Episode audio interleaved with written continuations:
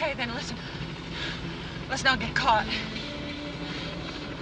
What are you talking about? Let's keep going. What do you mean?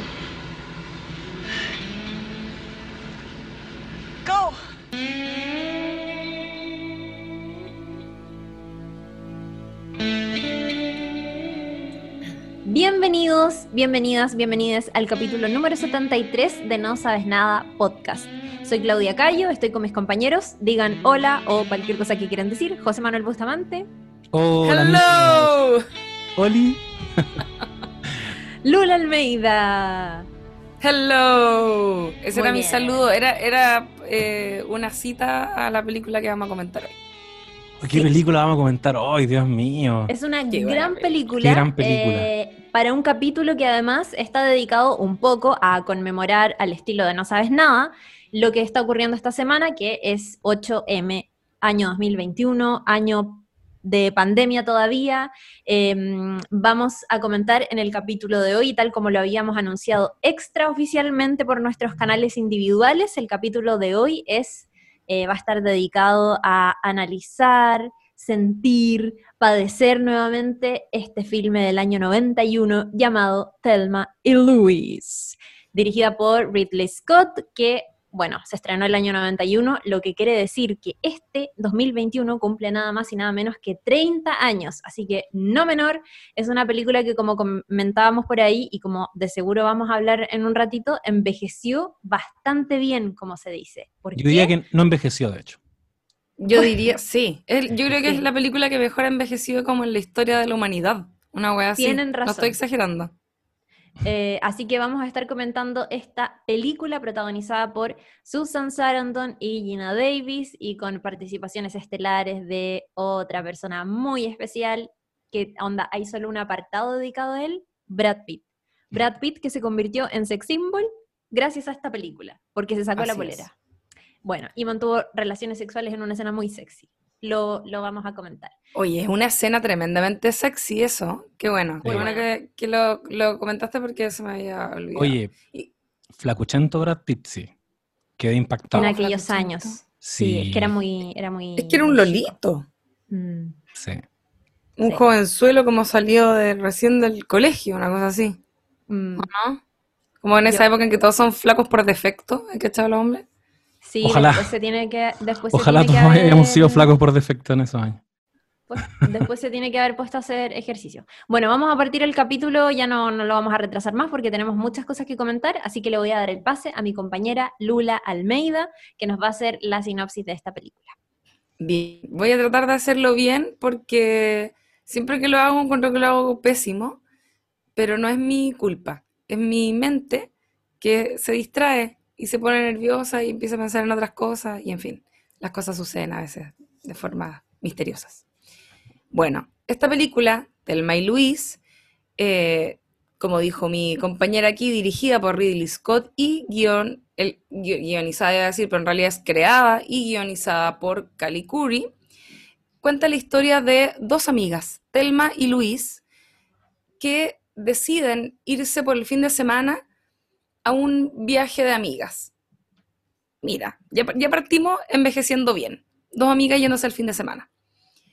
Eh, y eh, en este comienzo de, historia que parecía que todo iba a ir muy bien con ellas preparando sus bolsos, eh, Thelma, que es una joven dueña de casa, ¿no es cierto?, casada en un matrimonio evidentemente tóxico. Eh, Luis, por su parte, tiene un pololo nada más, a pesar de que es, más mayor que, que Thelma. Ella es una mujer trabajadora, son personas muy distintas, pero que tienen una gran amistad, lo podemos ver desde el comienzo. Se van en su viaje, parten, ¿no es cierto?, se embarcan en esta aventura, y en la primera parada que hacen ocurre algo, spoiler, eh, que es algo que uno no se espera ver, además porque la película parte tan entretenida que es algo que corta completamente como eh, el estado de ánimo, ¿no es cierto?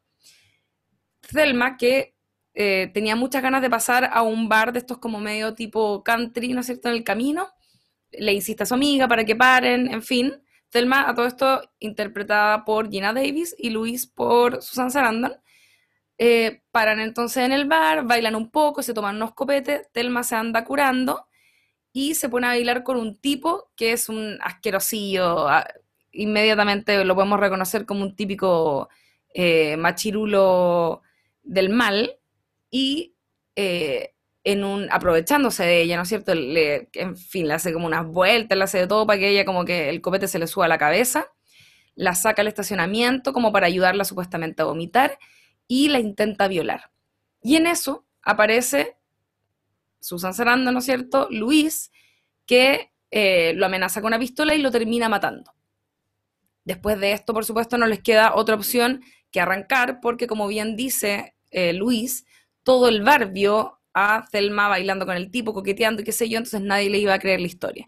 Y el resto de esta película se trata entonces de estas dos mujeres arrancando, idealmente, ¿no es cierto?, con la intención de llegar a México, eh, pero en el camino, eh, entre aventuras que a veces son muy entretenidas y cosas que se les salen, ¿no es cierto?, del plan, terminan metidas cada vez más en, más problemas y finalmente, eh, bueno, tenemos un final que no lo voy a decir ahora, pero es, a mi parecer, uno de los mejores, si es que no el mejor final eh, de una película que haya visto en mi vida. Encuentro que debe ser uno de los grandes finales que existen. Así que creo que vamos comentando mejor como por parte también cada una de las situaciones, pero básicamente de eso se trata la película, dos mujeres que huyen de, de la ley, ¿no es cierto?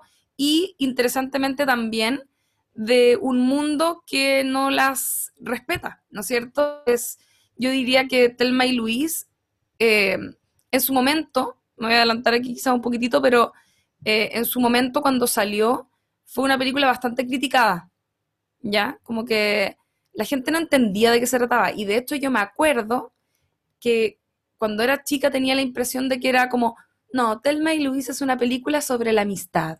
No, Telma y Luis es una película de dos mujeres haciendo fechorías. ¿Se acuerdan de eso? Esa era como la lectura que se le daba popularmente. Y ahora de grande la veo y es como, concha tu madre, Telma y Luis es una película de dos mujeres luchando por su libertad, obviamente, pero particularmente es una película donde el antagonista es el patriarcado y está muy explícitamente eh, llevado a cabo de esa forma y más adelante vamos a, contar los detalles de por qué lo vemos de esta forma, por qué lo veo de esta forma.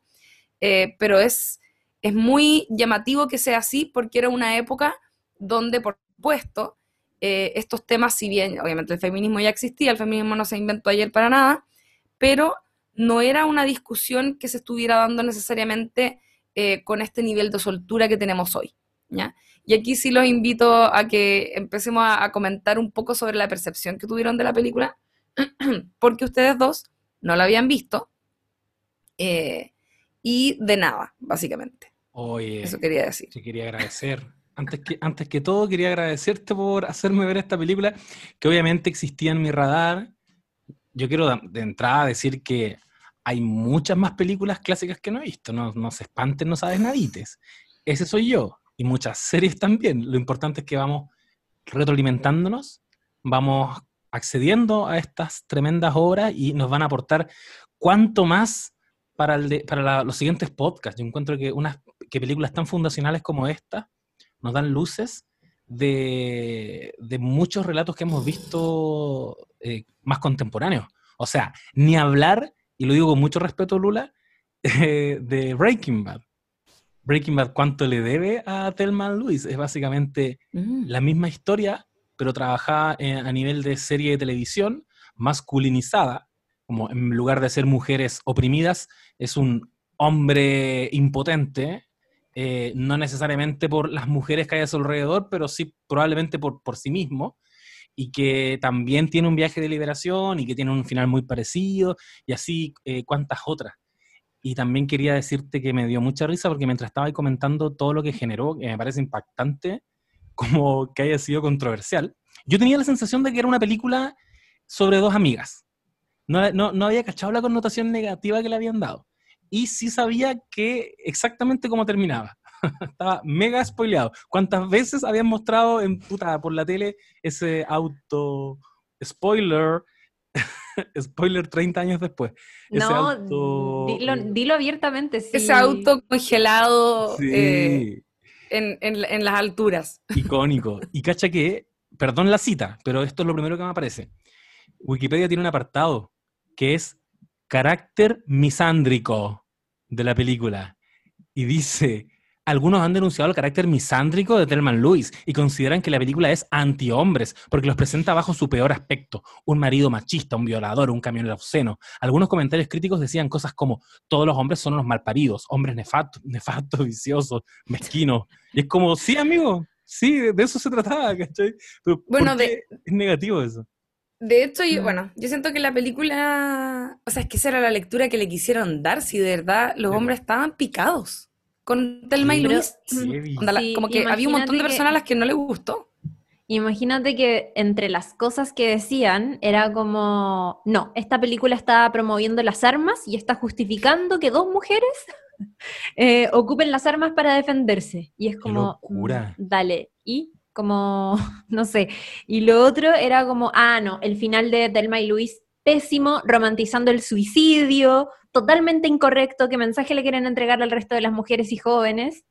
Eh, y también lo otro, que era como, eh, eh, esta es una película que odia a los hombres, en fin, en fin, en fin. Y Gina Davis en su momento dijo, loco, hay seis, siete hombres en la película, la mitad de ellos, o sea, como que, claro, la mitad de ellos no son tan problemáticos como, como los que son más malos, y tenemos un policía que claramente es muy bueno, y tenemos un personaje adorable como el de Brad Pitt.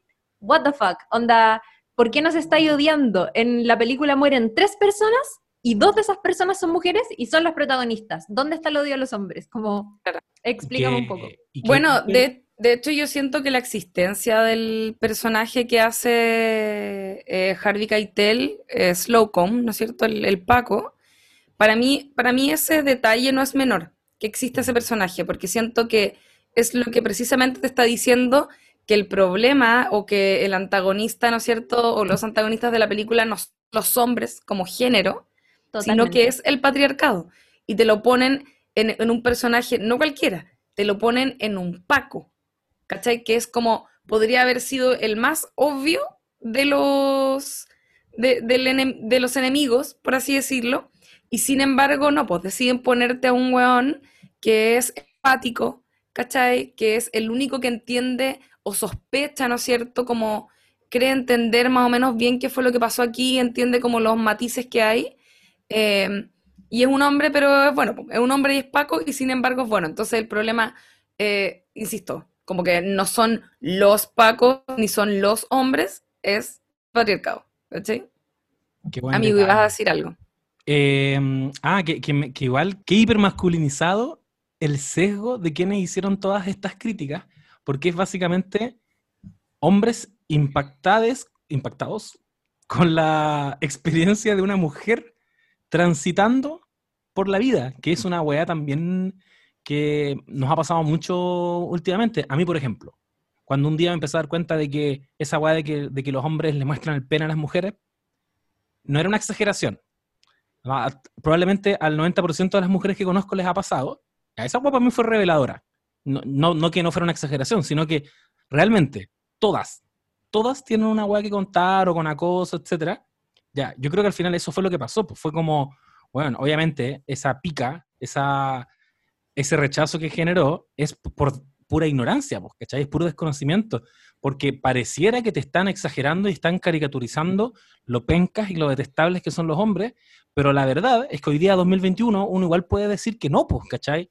Cada uno de los tipos de masculinidades que muestra la película son súper habituales. Incluso el más eh, aberrantemente nefasto como podría ser el camionero, que es como ya un weón que, que va derechamente todo el rato gritándoles weás y como sugiriéndoles ah, que van a culiar y la weá. Incluso eso es eh, súper verosímil, ¿cachai? Entonces al final esa idea de que, ah, que, que anti-hombres es esta película, qué misándrica que es, es básicamente no cachar que, que si una mujer está escribiendo esta weá es porque probablemente su experiencia habitando el planeta está siendo un poco parecida a lo que demuestra la película. Pero los críticos son hombres, los directores son hombres. Obviamente Sí, po. apareció en un lugar donde iba a generar rechazo. Año 91. Oye, todo el rato, y de hecho, o sea, es cierto lo que es, porque te podría apostar. Yo siento que de hecho la película no se ensaña tanto con, con los hombres en particular. Eh, son algunos nomás los ejemplos de buenos tóxicos que aparecen. Y eh, aquellos que aparecen, yo creo que como que son precisamente el tipo de hueones con los que todas nos hemos cruzado. Como el, el viejo tóxico que te grita weas desde el auto o que te hace comentarios inapropiados en algún contexto random. Eh, el loco que se quiere aprovechar de ti porque está copeteada, ¿cachai? Eh, el, el esposo machista asqueroso que también es un personaje que existe, o sea, es el que más hay en el mundo, ¿cachai? Es como que siento que, en fin, incluso está el pololo de, de Susan Sarandon que es como un poco más piola, pero que también es, es, es- es- es el evitativo, po, ¿cachai? Si Sí, eso ellas cuando se van de viaje, eh, no sé si se acuerdan, pero al comienzo, lo que quiere hacer el personaje de Luis, de Susan Sarandon, es no estar en su casa cuando vuelve el pololo de una gira. Esa es la razón de por qué ellas se van de viaje. Ella quiere como decir como, ay, a este weón le gusta andar, eh, que se va y como que no me pesca y como que me hace esta siempre. Entonces, filo, cuando llegue yo no voy a estar. Yo voy a andar de paseo también con mi amiga. Ese- esa es la razón. Oh, no caché, ¿Cachai? no te puedo creer. Sí, po. Hay todo un, hay todo un análisis sobre eso como desde la culpa, como que Susan Sarandon, el personaje de Susan Sarandon eh, tiene, tiene una pequeña culpa eh, como de, de sentir que, que al final la génesis de todo lo que termina ocurriendo es, es por, eh, a causa de, de como este capricho que tuvo, ¿cachai? Sí, po. Y me Y es encanta súper que... decidor también cuando, sorry, cuando, cuando ella se encuentra de nuevo con este novio que, que decide, ¿cierto?, prestarle ayuda mientras ella ya había empezado a escapar de la policía con su amiga. Tienen un momento súper íntimo donde se declaran su amor y todo, y ella efectivamente se ve súper enamorada y tiene la posibilidad de coger una oferta de quedarse como con esta persona que descubre, ¿cierto?, que, pucha, parece que sí, en verdad quiero y amo, pero termina sacrificando todo eso por un bien mayor, que puede ser como un bien súper, que, que no tiene posibilidad de ser, porque eventualmente las van a pillar igual, pero a pesar de todo siente como una, una, una conexión con su amiga que es demasiado más fuerte y termina desechando eso porque tengo que huir con mi amiga y apoyarla porque la wea, porque ahí encima vamos descubriendo que lo que le pasó a Telma está directamente relacionado con algo que también le pasó a ella, que eso Claro. también se va revelando a poquito. Eh, es cuático ese momento cuando llega el, el pololo y como que le pide matrimonio y le hace como todo este gesto. Es que, bueno, es demasiado el weón evitativo que también es tóxico al final, ¿cachai? Como que cree tener buenas intenciones y estar amando a alguien, pero el loco le pide matrimonio cuando la weona literalmente le está diciendo que se va a ir del país, ¿cachai? Como que Sí, llega a esa instancia para que él finalmente haga lo que debería haber hecho hace, hace tiempo, según se entiende por el tipo de relación que tenían, que es como que eran pareja hace mucho rato y como que podían estar muy bien, pero apenas se ponía demasiado buena la cosa, él como que se arrancaba un poco, ¿cachai? Me encanta eso, como que siento que siento que esta película tiene muchas lecturas de ese tipo, que son muy chiquititas, de cositas que podrían no estar fácilmente, pero están igual y están puestas de una forma muy sutil y no como, no, no- digo sutil porque además, eh, es obvio lo que voy a decir, pero no es explícito, ¿cachai? No es como, no te están mostrando en tu cara como, mira, estamos hablando de esto, ¿cachai? Como, no es, eh, con lo que decía el José antes de comenzar a grabar, me decía que le parecía que la película no era panfletera, ¿cachai? Mm. Y es como, obvio que no es panfletera con el feminismo, porque en ese tiempo no era una gracia como es ahora. Hoy yo creo que los ejecutivos y productores de Hollywood debe ser como parte de así como que todos los protagonistas sean minos eh, y tenga que haber eh, alguien de parte de una disidencia, eh, tiene que haber feminismo, como que, ¿cachai? Como que al final se apropian de este tipo de, de como, entre comillas, tendencias solo para rentar, como que no les importan en serio, ¿cachai?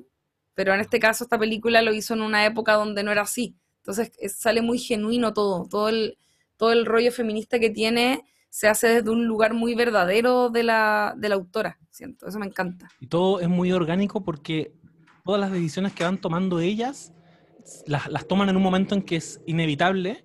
Perdón, no sé si se escucha mucho ruido de afuera, ¿no? Ya que estoy sin los audífonos. Eh, como que cada vez que toman una decisión ellas, lo toman en un momento en que es inevitable y desencadena una consecuencia irreversible que es una weá que eh, tiene mucho, ponte tú, eh, Breaking Bad, que ya lo cité antes, con respeto a la Lula, que sé que no es fanática particularmente de la serie. Ay, ya, si no es como que odie la weá, me, la dejé ver porque se puso mala. La tercera temporada es pésima, asúmanlo. No, sí, es verdad, estoy, estoy exagerando. O sea, no, no, no es pésima, pero bueno, lo podemos debatir después en otro podcast. Eh, y eso es una weá que me encanta. Y, y que todo a nivel como de guion, nada, no sobra ninguna weá. Desde el inicio que ahora estuve, le estaba comentando a ustedes que estuve revisitando un poco la película ahora antes de grabar, y toda la primera secuencia es una magnífica presentación de personajes lleno de sutileza. Existe como esta máxima que ya puede ser un poco obvia a esta altura, gringa como de, de habilidad creativa, que es don't show, tell, o sea, don't tell, show, ¿cachai? Que es como no cuentes las weá, muéstralas. Y en la primera secuencia, la primera weá que hace, con la que abre la película, es eh, Luis dándole una instrucción a un weón. En un café que está lleno de. está particularmente lleno de mujeres. Hay muy poquitos hombres. Ella, como garzona, va y le dice a un weón como, oye, pásame el almíbar. Y el weón le pasa el almíbar. Y después ella va a servirle a alguien, a darle su orden, y son, es una mesita donde hay una señora muy viejita una señora adulta y una niña, ¿cachai? Como sirviéndole a tres mujeres de tres generaciones distintas. Luego de eso cruza el café y a las otras personas que atiende son a dos adolescentes, a quienes les dice, no son muy jóvenes para fumar. Como que el, eh, cigarro les va a producir no sé qué weá sexual. Corte y la loca está fumando, está prendiendo un cigarro y está llamando a, a Telma. Dije Telma antes, pero ella es Luis. está llamando a Telma. Y, y, solo con esa, con esa presentación te queda claro cuál es el rol que probablemente se autoasignó Luis en la vida, ¿cachai? Que es servicial solo a las mujeres. Onda, apañe y restricto a las mujeres a su alrededor. Y todos los hueones en la película normalmente van transitando como muy accesoriamente y todas las mujeres dentro de la película son hueonas bacanes.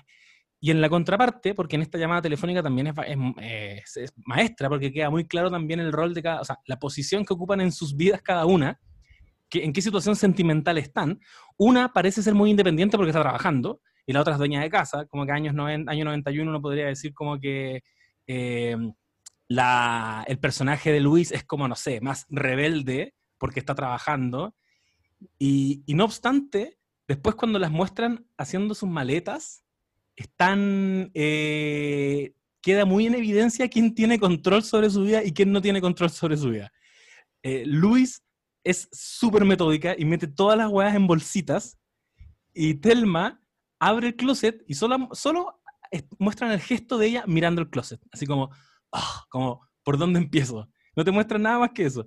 Y mientras van haciendo un, van haciendo un paralelo que igual ahí es súper evidente, que tiene, tiene obviamente la única función de presentarte a los dos personajes, te muestran que Telma, perdón, se me confundan, que Luis, que es justamente la que pone el auto en esta aventura y que es la que maneja, literal, la que tiene el control sobre todo, ella tiene absolutamente todo súper planificado y por eso que me encanta el, dato que dio la Lula recién, de que ella incluso decidió irse de viaje porque está tratando de tener control sobre una relación de la que no tiene ningún tipo de control.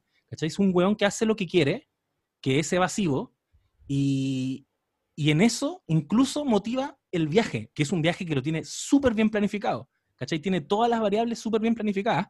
No así Luis, perdón, no así Telma, que ni siquiera le avisa a su esposo, que es un es un matón el esposo. No le avisa que se va a ir de viaje con ella y le deja una carta. Si la loca terrible al lote. Y en eso arma, me encanta Telma todo esto. Arma su maleta súper despelotada. En eso abre un cajón y casi que accidentalmente se encuentra con esa pistola. Y al, lado de la pistola estaba cachando, por aquí lo noté, que hay un libro que, obviamente tampoco está puesto al azar, que se llama como Tony Hillerman, que yo la primera weá que leí cuando le puse pausa pensé que decía Killerman, que era ca- casi como un anuncio de, de la función que va a cumplir esa arma hacia el futuro. Agarra el arma, la mete también todo al lote, y cuando Luis llama... La toma así, la toma como, como con asco, como que esta weá. Oh, es tan maestra esta secuencia. Porque Luis después llama al Pololo. De hecho, tampoco me fijé en esa weá la primera vez. Como que yo todo el rato me, me hice muy, muy rápidamente la idea de que Luis es una loca súper empoderada, que ni ahí con los hombres. Como que, ah, ya, ella va a ser panfletera, Telma va a ser como aprendiz en feminismo, ¿cachai? Y ahora revisándola, era como la loca igual tenía un grado de inseguridad. Llama al weón, el weón no contesta, ella baja el cuadro, porque tiene un cuadro en la mesita, baja el cuadro y lo que se ve haciendo inmediatamente después de eso, que parece una escena súper gratuita, está lavando un vaso súper bien, así como obsesivamente.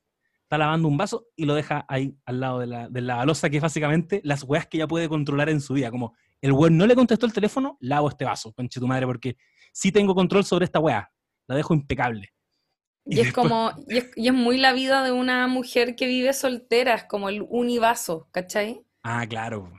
¿Me cachai? Como que es una weana, esa weá como ordenada que decís tú es muy cierta, es como una weana muy en control, muy empoderada de su propia vida por lo mismo, obviamente, pero completamente incómoda en esta relación que tiene donde el weón que obviamente le prende todas las pasiones no es un weón que pueda controlar, como, como sucede en la vida misma, bueno, sin ir más Sí, lejos.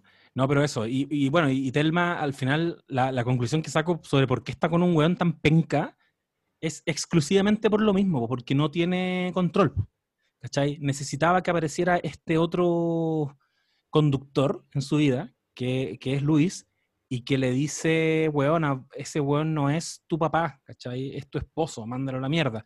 Y como que es Luis la que le va sembrando el bichito de mandarlo a la mierda, pero, pero era, era casi como que necesitaban que le, la remecieran un poco, porque, onda, Tel, eh, Luis no se permitiría, creo yo, estar con un weón, aparte porque creo que tiene que ver con lo que le pasó en Texas, que después podemos hablar de, de ese backstory que nunca, nunca te explican qué pasa realmente ahí, pero yo, yo creo que todos asumimos lo que le pasó. Yo creo que... Estaba, pero lo, lo sacaron. Ah, En el guion está. Pero se entiende perfecto. O sea, de hecho, se No, dice. lo- se lo preguntan, claro. Bueno, y me imagino que también ese trauma la hace ser como una vieja zorra, entre comillas, ¿cachai? Como, weón, ella jamás se permitiría estar como un weón con el que está su amiga.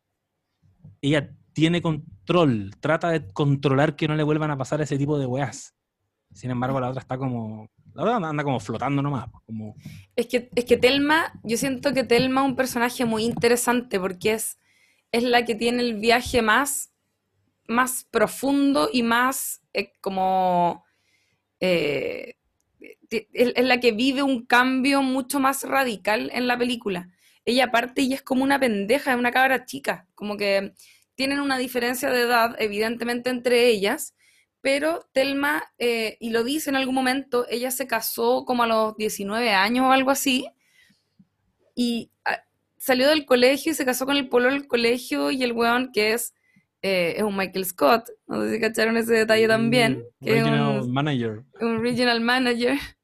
Es como un Michael Scott de la vida real, que no sería adorable, sería ese weón insoportable probablemente. Sí. Eh, y claro, es como no tiene cero, cero control de su vida, cero iniciativa. Cuando parte la película, de hecho, a propósito de esto que contáis de la secuencia de los paralelos, es muy evidente porque parte con Luis como eh, dejando unas tazas de café y qué sé yo de la gente en el lugar que trabaja, y Telma está haciendo lo mismo pero en su casa, como Mm. recogiendo cosas del desayuno, y tiene la casa hecha mierda, es una pésima dueña de casa, de hecho.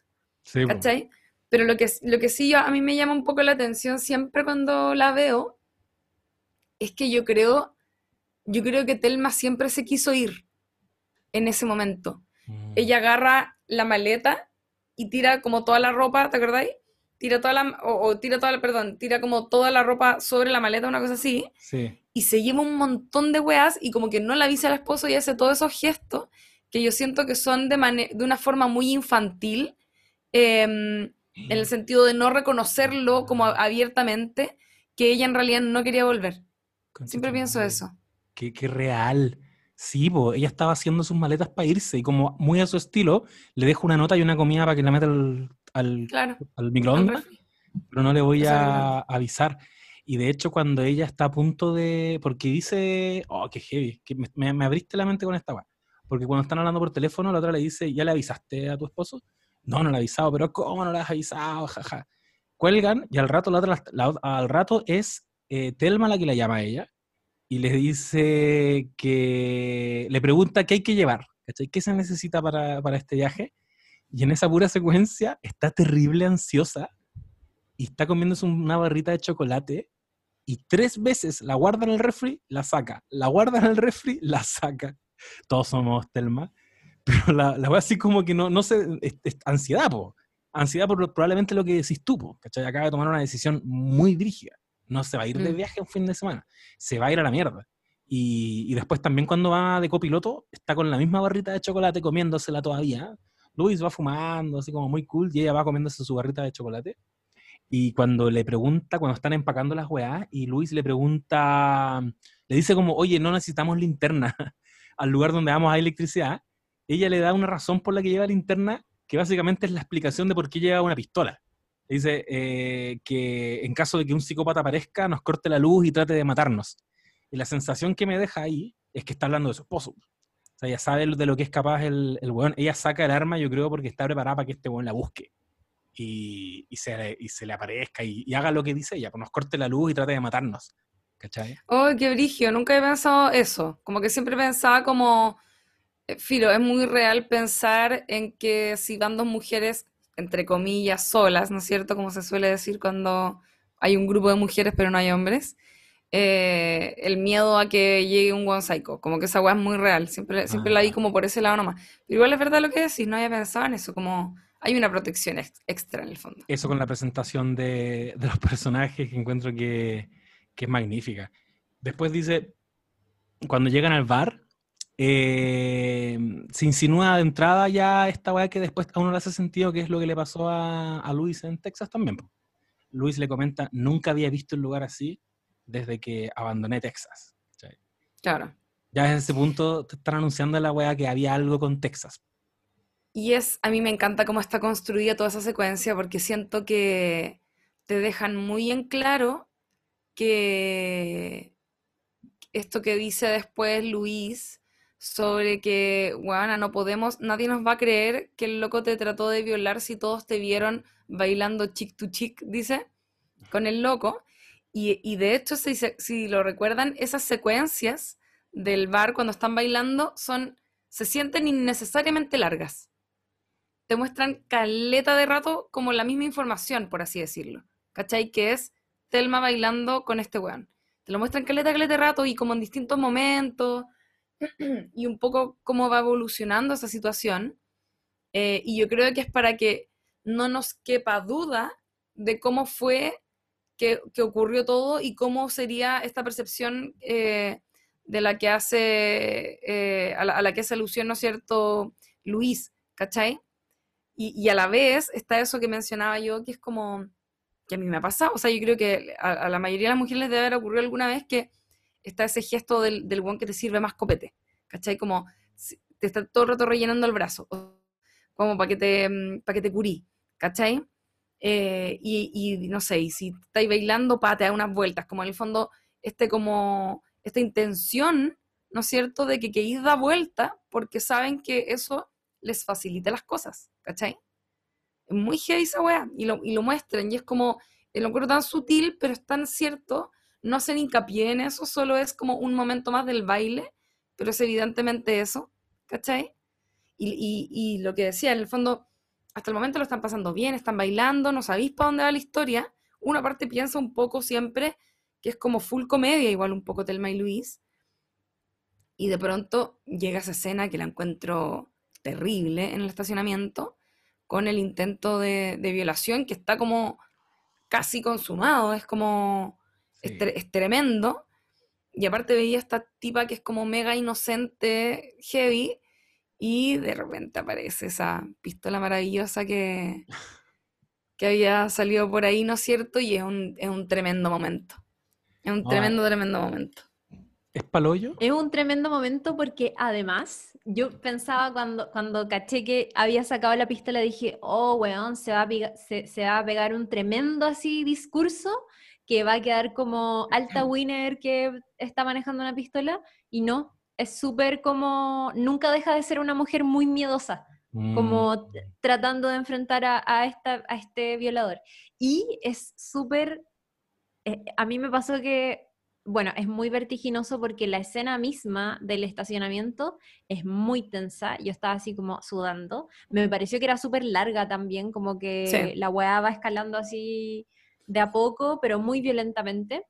Y la cagó que es- antes de eso para una persona que no ha visto la película nunca, o sea, yo más o menos como que cachaba de lo que se trataba, pero cuando la vi ahora por primera vez completa, fue como, ¿en qué momento se pone rara si lo que yo estoy viendo acá es Darryl quedando como ridículo cuando sale de la casa y se cae en el estacionamiento, que es una escena que más encima tiene, es, es muy en escena de comedia, ¿cachai? Es ridículo cómo se cae. O no sé, pues tiene como es- estas típicas, como que las mismas protagonistas cuando son presentadas, son presentadas como muy loquillas, ¿cachai? Como lo que escribía el José, que era eh, Telma eh, súper nerviosa, abriendo y cerrando el refrigerador, muy como la irresponsable, la que no cachaba nada. Es como súper juguetón cuando Susan Sarandon va y les dice, oye, no fumen, no sé qué, y después prende el cigarro.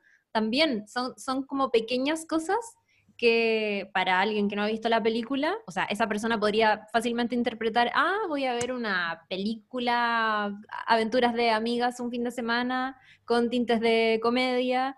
Y Que no, más encima, Y el momento que quiebra eso es muy dramático. Y eso es, Es que, eh, maravilloso porque sí. te involucráis inmediatamente con la wea, así mal. y, y agarráis, agarráis una Mierda. senda como... Por, por eso es tan buena esta película, porque no es, es cero superficial, ¿cachai? Es como que la weá agarra un nivel de... agarra un nivel como de gravedad que está lleno de verdad, ¿cachai? Entonces como, ah, ya, como a mí me estaban... Pensé que me iban a contar una weá como, la, la, la, amigas, y de Sí. repente no, me van a contar una historia en serio, ¿cachai? Y esa va maravillosa. Te iba a decir que en la secuencia de cuando se están preparando para el viaje, hablando de películas que, o sea, que, de que envejeció bien, en el fondo que estaba muy adelantada a su época, se toman una selfie. Y no en Sí. cualquier tipo de cámara, en una cámara que, al igual como ocurre hoy con los celulares, les permite ver la foto en el momento. Y eso lo encuentro muy del futuro. ¿O no? Pico. Es que eso hace que esta película se pueda hacer íntegramente en la actualidad. No le cambiáis nada. A lo más, No, el momento en que le van a transferir la plata y tienen que... Ahí guionísticamente no nos, no nos calza porque puede hacer una transferencia bancaria, pero no tenéis que movilizarte a dejarle la plata a otro estado. Pero, pero esa weá de la selfie también me di cuenta. Qué, qué visionaria. No, es tremenda. Yo la otra vez vi un artículo como de hace mucho tiempo, como que creo que hicieron en típica página así como BuzzFeed de eh, cuáles fueron las primeras selfies de la historia y salía esa y la típica selfie que, que está como George Harrison, que se tomó con una cámara claramente análoga, no es un celular, en el Taj Mahal, que también es muy selfie y, y como que salían esas dos fotos como las primeras selfies de la historia.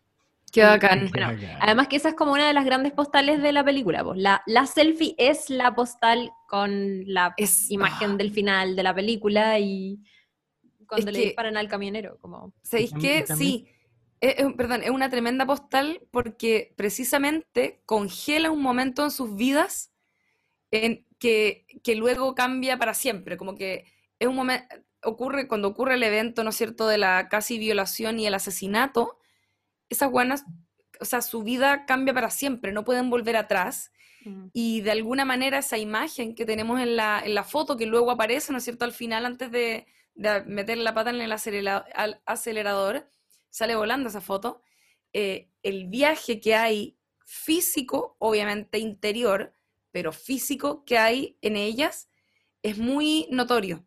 Sí, Tú las veías en esa primera foto o, o cuando van recién parten de viaje y como que están súper, sobre todo Luis, ¿no es cierto? Que es como muy así preocupada, muy pintadita, con un pañuelito, están con unos lentecitos como muy señoritas, y las weonas terminan con toda la cara manchada, con el gorro de, de un loco, esto, esto de que le cambió los lentes al Paco, ¿no es cierto? Como que físicamente eh, cambian mucho y eso me encanta, es como el retrato vivo del arco de los personajes, ¿cachai? Me encanta esa weá. ¿No? Y, y también tiene un, como una carga simbólica. A- aparte que, claro, inmortaliza un momento que, que ya no va a volver a repetirse y que a, a nivel de afiche de película te sirve porque ahí se produce el engaño de que vaya a haber una, una weá como esa Mm. selfie. Y también es, es- encuentro súper poético el gesto de dos amigas tomándose una foto ellas mismas en una época en que la forma de tomarte las fotos era con la ayuda de alguien más. También siento que Totalmente. hay, un, hay algo de no necesitamos ningún culiado ni para sacarnos esta foto. O sea, hay- hay como Totalmente. Me Muy encanta. cierto, amigo. Eh, oye, quería solo mencionar que es, bueno, ahora que hablamos como de esa fotografía, es muy linda la fotografía general de la película. Es preciosa. Eh, en general las, las road movie tienen como particular eh, preocupación por ese tipo de cosas y, y, bueno, esta es una película que ocurre además como en, en paisajes así desérticos que uno podría pensar. Hay mucha gente que todavía dice como, weón, qué atractivo tiene el desierto amigo, ha sido el desierto de Atacama, es precioso. Los mejores atardeceres ocurren ahí, como onda, no sé, ahora Nomadland, que también sucede como en carreteras y en paisajes de ese tipo, eh, se generan unas postales muy bonitas. De hecho, la persona que estuvo a cargo de la fotografía de esta película, que fue Adrian Beadle, estuvo nominado a Mejor Fotografía en los Oscars. Finalmente no ganó porque se lo, se lo llevó ese año eh, Robert Richardson, que hizo la foto de JFK de Oliver Stone y no puedo entender por qué ganó esa película y no Thelma y Luis. No lo entiendo. Cuando descubrí esta weá dije como, bueno, es imposible. La, la película que le ganó tiene que ser onda perfecta. Y descubrí que era esta y me pareció un despropósito. Yo, yo iba a decir que a mí me llama un poco la atención, o sea, creo que, creo que se merecía todo el rato el, el Oscar a Mejor Guión, que se lo ganó, Sí. pero me llama la atención que se lo haya ganado en esa época, eh, con una academia que debe haber estado compuesta, me imagino, por hombres, por supuesto, em, y, y aún así se lo llevó, y hacer mención, obviamente, eh, especial a la guionista Callie Curry, que se ganó un Oscar a Mejor Guión Original con su primer guion. Chupatesa, chupatesa, onda... Y, y, y todo el rato, yo siento que, yo en serio encuentro que es una de las mejores películas que existe. Como que encuentro que es una de las mejores películas de la historia de la humanidad. no sé si estoy exagerando, pero la encuentro demasiado buena. Y particularmente yo, yo soy muy, eh, eh, soy muy fan de las de películas sencillas. Mis películas favoritas, por lo general, son, eh, o, o que encuentro más buenas, porque también a veces lo de favorito tiene que ver con otras cosas, pero las películas que yo encuentro más buenas son películas de este mismo estilo, que tienen muy poquitos personajes. ¿Cachai?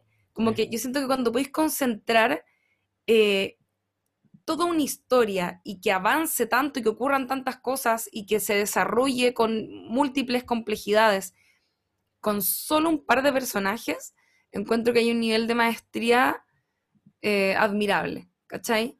Entonces, puta, siento que, no sé, siento que esta película lo tiene todo en ese sentido, ¿cachai? Como la historia está muy bien, eh, muy bien pensada, lo que decís tú de los paisajes también, las guanas están viajando a través del desierto por unos parajes que además de ser hermosos, también son simbólicamente, están simbólicamente cargados, ¿no es cierto? Está como la libertad, pero a la vez igual están como en el medio de la nada, hay como un montón de lecturas que uno puede hacer de eso.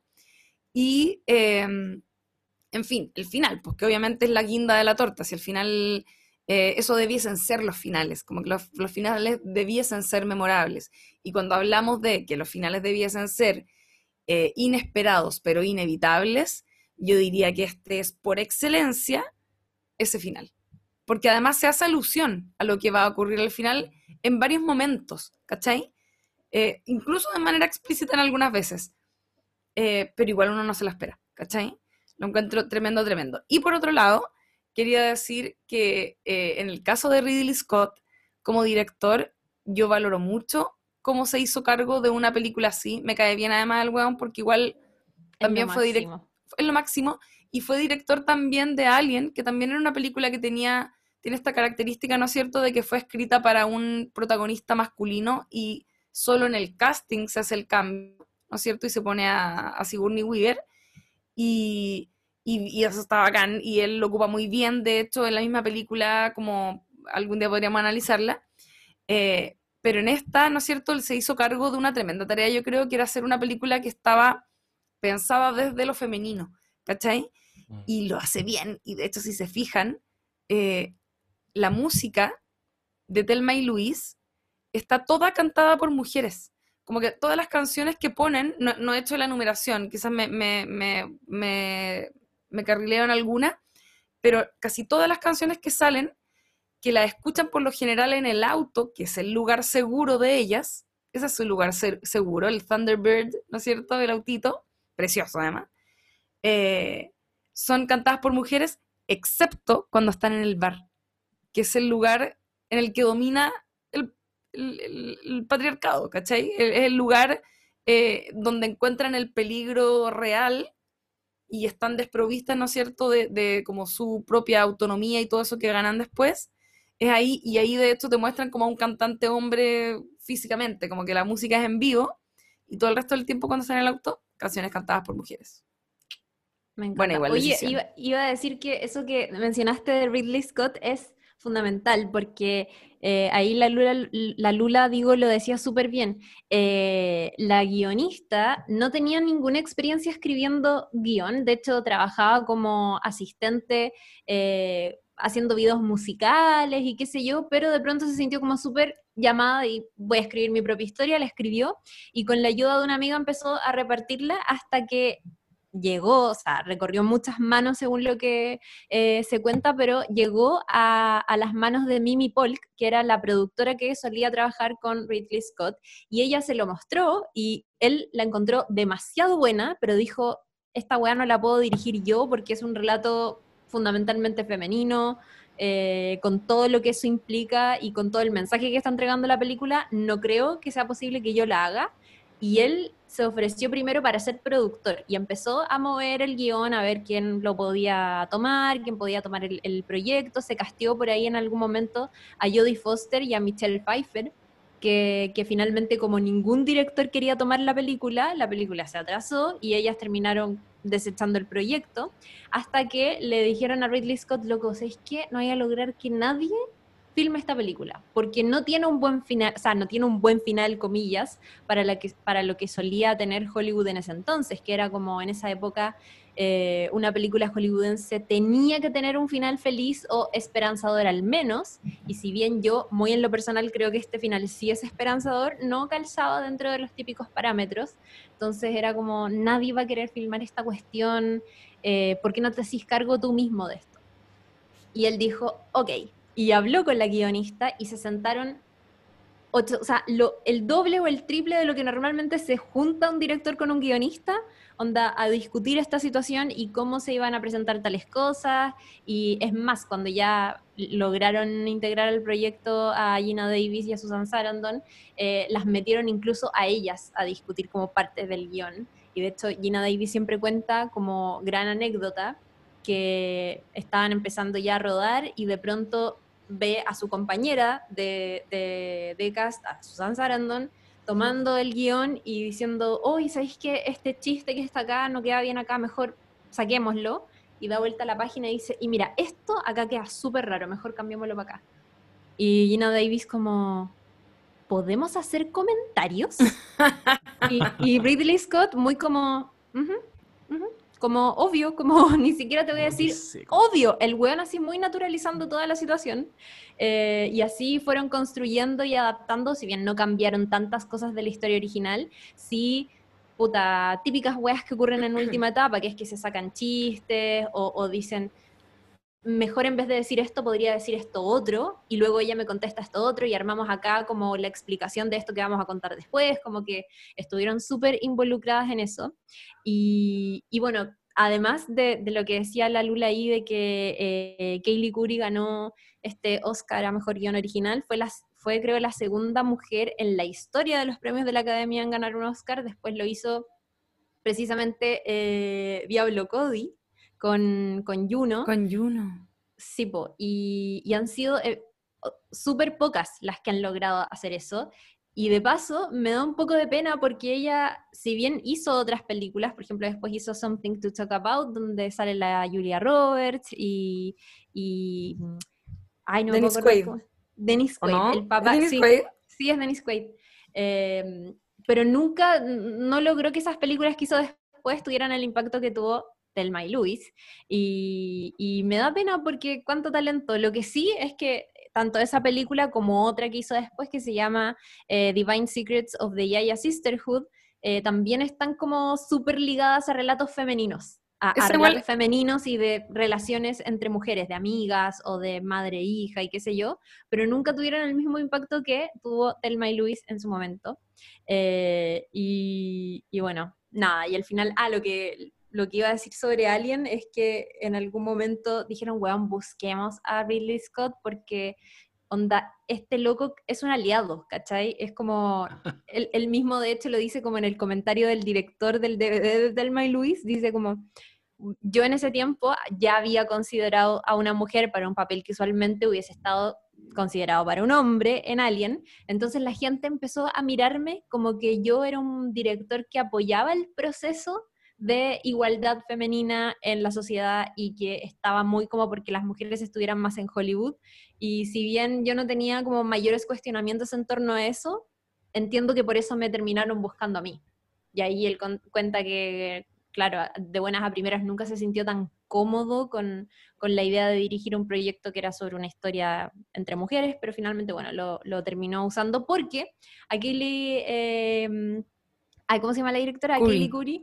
Eh, no le permitieron dirigir su propio proyecto porque no solamente era una historia que para Hollywood era un tanto problemática, sino porque también ella era don nadie. Y es como ya, dale, mira, ya es suficiente con que tengamos tu guion.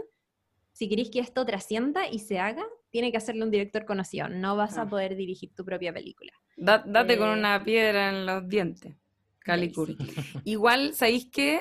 Más aliada de todavía Ridley Scott, eh, siendo tan humilde de en un comienzo no querer dirigir la película él, como que lo ama un poco.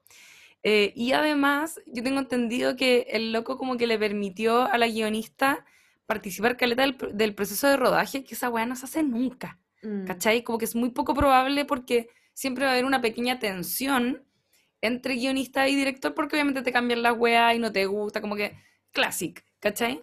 Entonces, muy bacán también que, que, tuviese como esa apertura, yo creo, principalmente por esto que decís tú, ¿cachai? Como por la preocupación que había de como, bueno, estoy contando una historia eh, desde un íntimo que a lo mejor yo no domino, ¿cachai? Y, y creo que mm, también le permitió como participar Caleta como en el proceso de selección de casting, como Caleta de otros weas en que la, la guionista no tendría por qué haber tenido nada que ver, ¿cachai? O sea, de hecho, Gina Davis fue la que eligió a Brad Pitt para que fuera su No. enamorado en la película. Onda, y, y de hecho hay una anécdota muy buena con eso que, em, que ella dice, puta, después de haber, yo, yo hice la- las escenas con los siete que teníamos para elegir. Y todo bien, y un día estaba yo ahí arreglando mis cositas como para irme y qué sé yo, y escucho que está Ridley Scott con alguien de, no sé, tiene que haber sido como el encargado de casting, no sé, hablando sobre quién iban a elegir. Y de pronto ella dice como, oye, ¿te molesta que me quede acá o me voy? Y era como, no, dale, ¿queréis mi opinión? Y fue como, dale, ¿cuál es tu opinión? Elige como The Blonde One, así claramente tenía que ser onda eh, Brad Pitt, que ella en ningún momento oculta que lo encontró precioso, por supuesto, y era como, "Es- este además es talentoso y ya lo venimos viendo en algunas cosas, tiene que estar en la película. Eh, y bueno, ella fue la encargada de elegirlo, que me parece muy tierno. Y lo otro que contó hace poco es que una vez se encontró en un avión con George Clooney, típico como encuentro entre dos actores que medio que se ubican y qué sé yo. Eh, onda, iban, les tocó asientos en un avión al lado. Y empiezan a conversar de la vida y qué sé yo. Y eh, George Clooney le dice, weón, odio a Brad Pitt. Y ella le dice, nada que ver, lo amáis, es tu amigo. Y le dice, no, lo odio, porque me quitó el papel en Telma y Luis. Y ella como, ¿cómo te lo quitó? ¿Tú querías ese papel? Y George Clooney le dice, weón, hicimos la escena juntos cuando yo fui a hacer el casting, hicimos una escena juntos. ¿No me recordáis?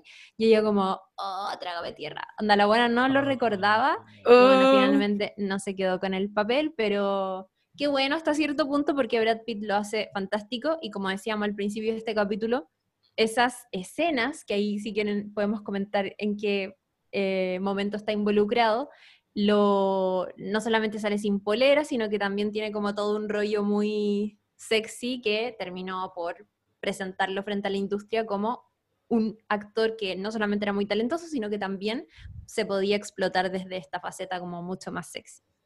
Eh, el femme fatal masculino.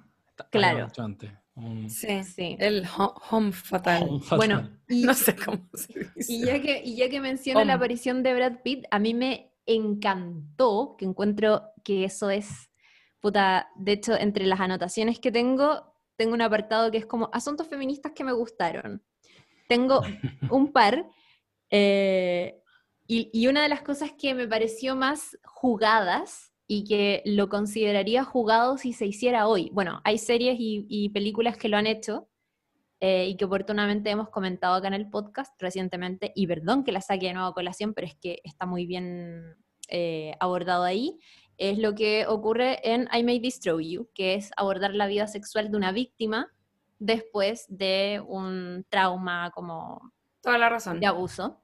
Eh, y, la cagó que reflexionando pensaba, bueno, esto me parece muy jugado hoy en día, no me puedo imaginar lo que significó mostrar esto en el año 91, que es como lo que ya hemos dicho, vemos a Telma, que es víctima, ¿cierto?, de un intento de violación y que es abusada sexualmente por este tipo que conoce en el bar, y días más tarde, no me acuerdo cuántos días pasan, pero no es mucho tiempo, no solo engaña a su esposo, el, saco wea que habíamos hablado, sino que también, bueno, lo engaña porque mantiene relaciones sexuales realmente placenteras y no tampoco con un hombre de bien, sino que lo hace como con el personaje de Brad Pitt, que es un ladrón así de mala muerte, que sea como sea, logra conectar con su personaje.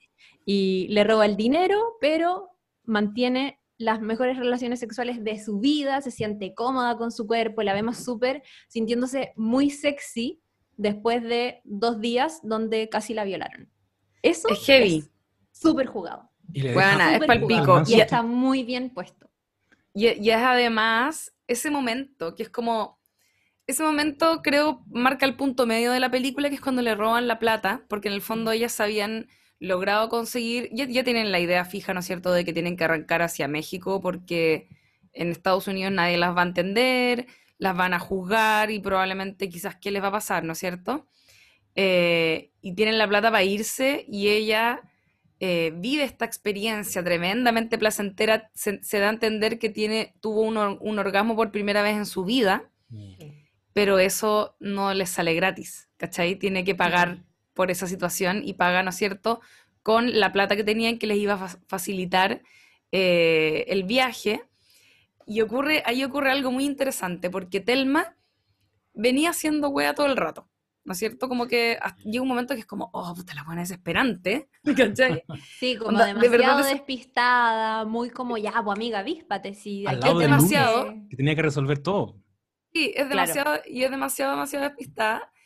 Y le roban la plata, tuvo, tuvo su orgasmo, que eso yo siento la cambia para siempre, pero no es, no es el hombre el que la cambia, es la experiencia la que la cambia, porque Sí, pierde una inocencia que tenía.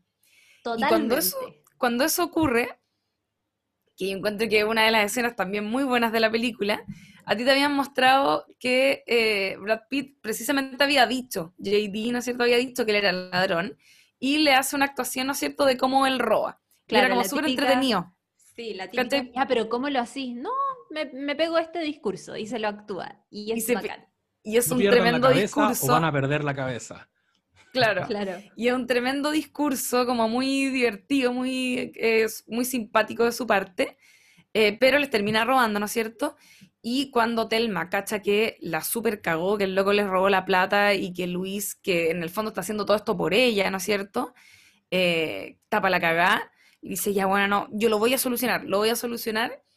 Y vemos cómo lo soluciona desde, no, no te lo cuentan en el momento, que se lo encuentro más bacán todavía, sino que paran en una estación de servicio y Telma le dice como espérate aquí y no vemos qué pasa. Solo vemos que después vuelve como weón, onda arranca el auto y vemos luego en una cámara de seguridad que ella ocupó el mismo discurso que le había enseñado Brad Pitt, ¿no es cierto? Para hacer un robo mostrando una faceta que jamás la habíamos visto. Y es como esta weona se empoderó brígido, como que se le prendió el chakra de no sé qué con el follón que se pegó y se transforma completamente y, y la vemos como ir avanzando en eso, porque antes había una simetría muy grande entre Telma y Luis, como que Luis era la mamá y Telma era una cabra chica. Y ahí, obviamente, Luis se sorprende, que además, un pequeño detallito, cuando está asaltando Telma, no lo sabemos todavía, Luis está en el auto y como Mm, que hace un gesto de pintarse, no sé si se acuerdan de eso, saca el ruch sí. y como que se mira en el espejo y como que se va a maquillar y es como, no dice nada y bota la weá, la bota. Y es como, ¿cachai? Que, por eso está mal la película, porque no es panfletera, no es como el maquillaje, nada, porque, no, es como, se mira la cara y es como, no tiene ningún sentido, esto cambió, ¿qué, ¿a quién le, para quién me voy a maquillar? ¿Para quién? ¿Cachai? Onda, yo estoy en la guerra, ¿cachai? Como que está en otra.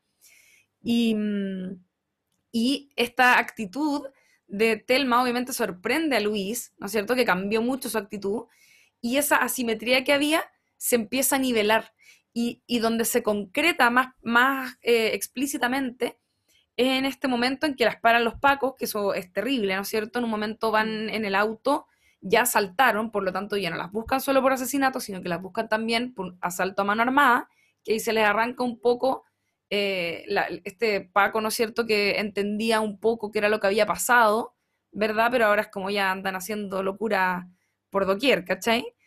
Em, y es Telma la que maneja toda la situación con el Paco, que le terminan amenazando con una pistola, le rompen la... De hecho, ahí como que dejan como hueón a Luis, cuando le dice, Sí. que es muy divertido, le dice, dispara a la radio. radio.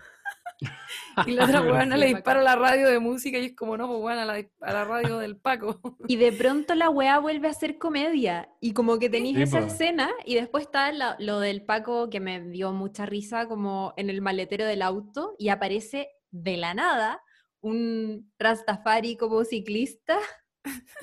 Me encanta esa weá. Está escuchando música muy fuerte o está medio volado, parece que está, Está fumando fumando. sontito, sí. Y en el maletero del auto sale como un dedo y el weón como, esto no es real, y se va y es como, weón, volví le a ser graciosa de pronto. Le tira un mito de marihuana para entre el hoyito que le habían hecho para tirar al Paco, bueno. Es que Esa yo- yo- escena la incluyó Ridley Scott, no está Es muy bueno. Puta, entonces brillante igual Ridley Scott porque yo encuentro que esas- ese tipo de decisiones, ah, esa escena a mí me dice dos Es cosas. genial. Un negro fumando pito, el día del pico va a ayudar un paco. Como, Mm. y dos, bueno, quizás tres cosas, porque también establece eso que decís tú, Lula. Tú, Lula, lo que decís tú, que no es una película contra los hombres, ¿cachai? Igual hay hombres que se salvan, es contra la, estructura patriarcal y en esa cultura, este weón no es un antagonista. Sin embargo, una tercera weá que se va viendo durante toda la película y que yo creo que igual se enfatiza ahí, es que existe este mito súper machista de que las mujeres son competitivas, o quizás no están ni, ni siquiera están mito hasta cierto punto, porque por algún motivo también se generó esa cultura de la competencia entre mujeres y como que cada una se rasca la espalda sola y la weá, y como que el pelambre y toda la weá. Y en esta película todas las mujeres se apañan y todos los hombres se obstaculizan sus propósitos.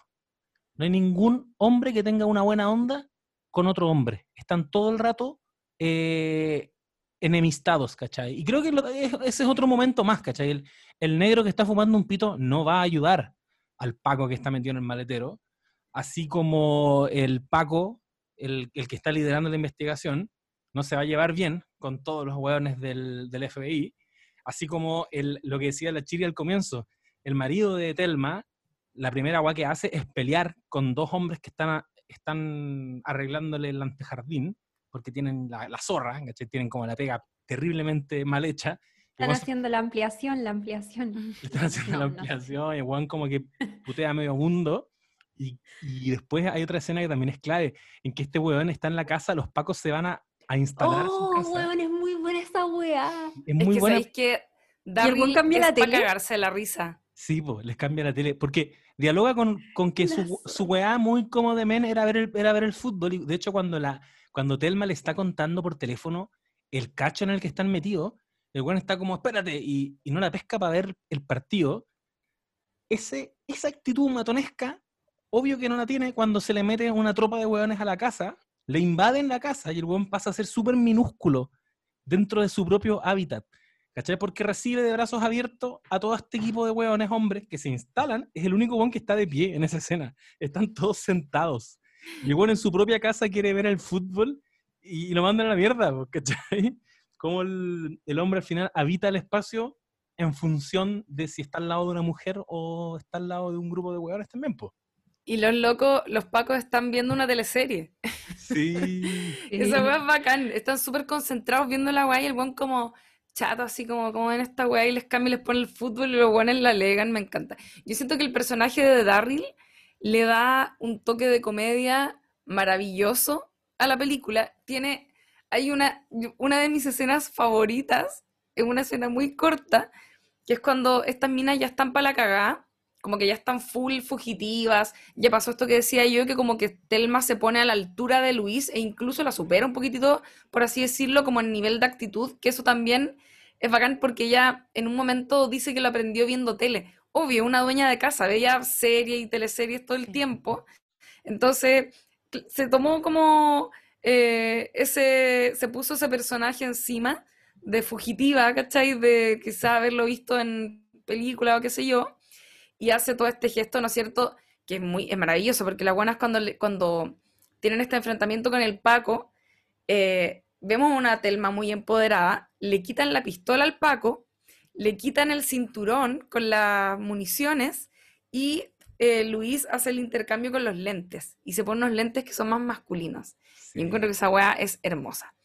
Y ya están en esa en el fondo, las cabras ya es como no hay vuelta atrás y en un momento ya empiezan como a tener eh, comunicaciones con los pacos, como que la buena le dice, Luis le dice, llama a tu casa y si encontráis que Darryl suena un poquitito extraño, corta porque significa que están los pacos. Y la buena ya, ok, y llama. Bueno, es demasiado chistosa. La buena llama y el güey le contesta como, hello. Sí. Y le corta inmediatamente. Y la buena knows. le corta. Y es como, ya no, onda, sabe perfectamente. Bueno, es demasiado bueno ese momento, encuentro. Y ahí ocurre algo que era lo que yo mencionaba antes, que es como se esboza un poquito al final, pero uno no lo quiere creer, ¿cachai? Que Luis eh, llama y habla, no sé si en la misma escena o es más adelante en otra llamada, pero llama y pide hablar con el Paco y el güey le empieza a decir cabras, como yo sé cómo en la que están, ¿cachai? Vuelvan, como algo se podrá hacer. Y esta buena está negada, como loco no, ¿qué, qué nos van a creer? Eh, y creo que él le dice, ¿qué, qué van a hacer? Como, van a morir, ¿cachai? Y ella es como, puta, puede ser, ¿cachai? Como que ya se empieza a esbozar un poco esta idea de que ellas mismas saben también que no hay eh, otro lugar para ellas. Y aquí nos empezamos a acercar a la secuencia, a la gran secuencia final, ¿no es cierto? Que es la persecución cuando ya dan con el paradero de ellas, ¿no es cierto? Eh, y, y hay, puta, y hay de todo maravilloso. A propósito de lo que habláis de dirección de fotos, Chiri, hay una escena que es, es buenísima, que veis el auto de las chiquillas avanzando por el desierto Mm. y está en un plano muy amplio, veis el auto atravesar la imagen, ¿no es cierto?, el cuadro, y de pronto por abajo, ¡pa! aparecen así como caleta de autos y patrulla y weas de Paco, y es como cagaron. Pensé que iba a decir, cuando iba, a decir, eh, iba el auto, pero por el costado aparecía chiquitito el helicóptero, que también ocurre esa weá, Sí. como un depredador. Un, Sí, una toma culiada más peluda de lograr, pero como súper bien puesto ese helicóptero. Y que aparece así, siguiéndola. y que ellas no lo cachan al comienzo, ¿no es cierto? No, es como que están ahí full eh, persecución y de pronto eh, llegan de frente, chocan con el Gran Cañón. En el fondo que eso es bacán también, porque es como, hacen, hicieron todo un recorrido y llevan viajando muchos días eh, y se topan de frente con el Gran Cañón y cagaron, pues. Si esa weá es como, fuiste, no, no tenéis que lo vaya, a lo vaya a bordear, como que no podía hacer eso. Em, y, y, en fin, ocurre toda esta situación hermosa que nos lleva hasta el final, que es como ellas confesándose el amor que se sienten, como que hay un momento, eh, porque Telma obviamente es como puta Luis, perdón, onda, toda esta mi culpa, y Laura Guana como no, onda, es mi culpa, ya, en fin, como esa conversación, pero Telma le dice como, anda, a pesar de todo, esto es, anda, es el mejor fin de semana de mi vida, como que nunca, en, en, toda mi vida, nunca había vivido como este nivel de emoción, ni libertad, ni nada, ¿cachai? Es como que todo val, valió la pena finalmente para... Eh, es que esa es muy loca pensarla, es como toda una vida como un poco desperdiciada, eh, que de pronto en el lapso a lo mejor de una semana, eh, todo tiene sentido. Y, y, solo por esa semana. No, no, es como que vaya a cambiar mi vida a futuro, es como, es, solo esta semana tiene, vale la pena haberla vivido toda la vida, ¿cachai? Como, encuentro maravilloso eso. Eh, me encanta. Encuentro es que precioso. El, es precioso. No, es que quiero decir de nuevo, no sé si lo dije o lo dije antes del capítulo, pero la música de Thelma y Luis la hizo Hans Zimmer. Eh, que es, bueno, reconocido compositor, autor de las bandas sonoras de Interstellar, Gladiador, ha trabajado otras veces con Ridley Scott, eh, se ganó un Oscar por la banda sonora de El Rey León, eh, hizo la banda sonora de, de, de, Dark Knight Rises, de Dunkirk, lleva así como muchos años y es muy bonito el trabajo de Thelma y Luis y creo que la música que suena en la escena final es, o sea, creo que la música, o sea, está bien, lo que sucede es, tiene un valor por sí mismo, pero si no tuviera esa canción, si no tuviera la música de Hans Zimmer, sería muy diferente. Y no sé si eh, la gente sabe, pero existe un final alternativo desde el May Luis. Llegábamos, ¿cierto?, a este punto en que aparecían los pacos y el helicóptero y todo eso, y ellas se tiran por este acantilado y lo que vemos es como el auto cayendo en un espacio que ya se empieza a poner verde y corte y muestran a este policía que trató todo el tiempo de convencerlas y les dice, y, como una cara así, como, no, da muy terrible, eh, muy lamentándose que este haya sido el fin, y luego corte de nuevo y vemos el auto que sigue manejando por la carretera como en una especie de eh, lugar donde se junta esta parte que es más desértica con cuando empieza ya como un paisaje un poco más verde y ese es el final de la película y que tiene además otra canción que no es la canción que, que, que ocuparon en el final original, sino que le pusieron otra weá y qué bueno que no fuese el final porque está mucho más concentrado en la reacción de, de, estos hombres que persiguen a estas mujeres y muestran caleta, por ejemplo, el policía como lamentándose de que, oh no, las perdieron y no sé qué. Y el otro, que es más trágico, me parece más esperanzador. Eso es precioso porque es muy difícil que esa combinación se dé, onda. Sí, que totalmente. Bueno, un poco para explicar el final de la película, ¿no es cierto? Es ellas llegando a un puerto, a un dead end, ¿no es cierto? Están, llegan a un lugar en donde ya no hay salida. Están acorraladas, los pacos la tienen completamente rodeada, hay un helicóptero, ¿no es cierto? Eh, que las pilla en un momento así como de frente, tremendo. Eh, rodeadísimas por patrullas policiales, Slocum logra llegar para allá y está como en esta bola como chiquillas, onda como es demasiado optimista, como que no, no sabe de la vida, evidentemente hombre. Eh, no, no, sabe, digo, como el nivel de escrutinio al que se van a enfrentar ellas, porque al final es como, si uno piensa como cuáles eran las otras salidas que habían para ellas, era probablemente morir acribilladas ahí mismo, ¿verdad? Eso era una gran posibilidad, que es lo que temía Slocum. Lo otro es que se entregaran y las llevaran a un juicio donde iban a revictimizar a Telma de lo lindo, iban a sacarle el pasado, ¿no es cierto?, a Luis, iban a meterlas en cana capaz que de por vida, iban a hacer un show eh, y maltratar tremendamente a estas mujeres, ¿verdad? Y a la vez iban a aprisionar a unas almas que ya estaban libres, ¿cachai? Como que ya estaban, ya estaban en una senda de la que no había vuelta atrás, que era el camino hacia la liberación y hacia la libertad. Y lo que ocurre entonces es que están paradas al frente del precipicio sin saber qué hacer y Telma, bueno, te juro que pienso en esto y como que se me paran todos los pelos del cuerpo que son caleta. Eh, Telma es como, guana, filo, como, sigue, ¿cachai? Aprieta el acelerador, vamos para adelante. Y la otra le dice como, ¿en serio? Y es como, puta, sí, weón, onda, vamos, ¿cachai? Como, ya, ya lo- como que todo esto que hemos vivido ha sido increíble. Sigamos adelante, sigamos la nuestra. Y es muy bonito ese momento porque eh, se agarran de la mano, se dan un besito, que me encanta porque es un besito que también había en algún momento una interpretación como, no, esto era una tensión lésbica. Y es como, no, da lo mismo la orientación Mm. sexual de estas weonas. Lo importante es el amor que se tienen como amigas y como compañeras de este viaje en el que se han apañado brígido. Se dan un besito, se toman de la mano, apretan el acelerador y el auto salta por el barranco, pero queda congelado en el aire. Sí. Y esa weá es como, para mí, yo se lo decía el día cuando lo comentábamos en el chat, para mí, ellas no murieron, ¿cachai? Escaparon de este mundo, como que están se- literalmente eh, como habitando otra dimensión porque este mundo les quedó chico, ¿cachai? Sí. Y encuentro que esa weá es preciosa. Y La cagó siquiera- porque en serio, sorry, es que en serio, Sí. ¿cuántas veces la muerte te consuela en un final? Como, ¿cuántas veces pasa eso, cachai? Tiene, Acá claro, pasa. Acá Tendría- pasa, y tiene que estar muy bien puesto. Sí, Sí. tiene que haberse vivido una semana tan plena como la, y, y- y tan resignificante de sus vidas como la que vivieron ellas dos, para que la muerte no sea el fracaso. Y de hecho, Mm. Telma lo que le dice es, mm, no nos van a pillar, ¿cachai? No nos van a agarrar estos culeados. Si en el fondo ese es, el es un- en parte Sí. el sentido, no, no es todo.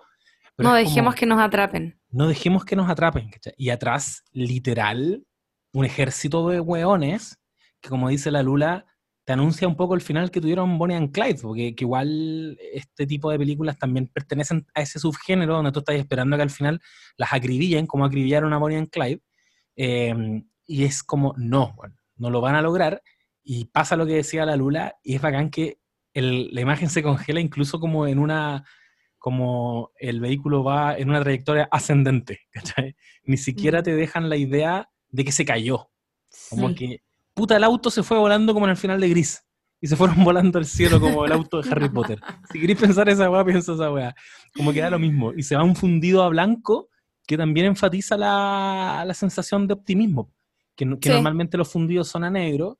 Y aquí es como, Mm. bueno, o se fueron al cielo o pico. Como dice Lula, abandonaron eh, se liberaron realmente de toda esta sociedad que en su ADN es patriarcal. La única salida que tenían, si ellas realmente querían liberarse de esta weá, era tirarse con el vehículo.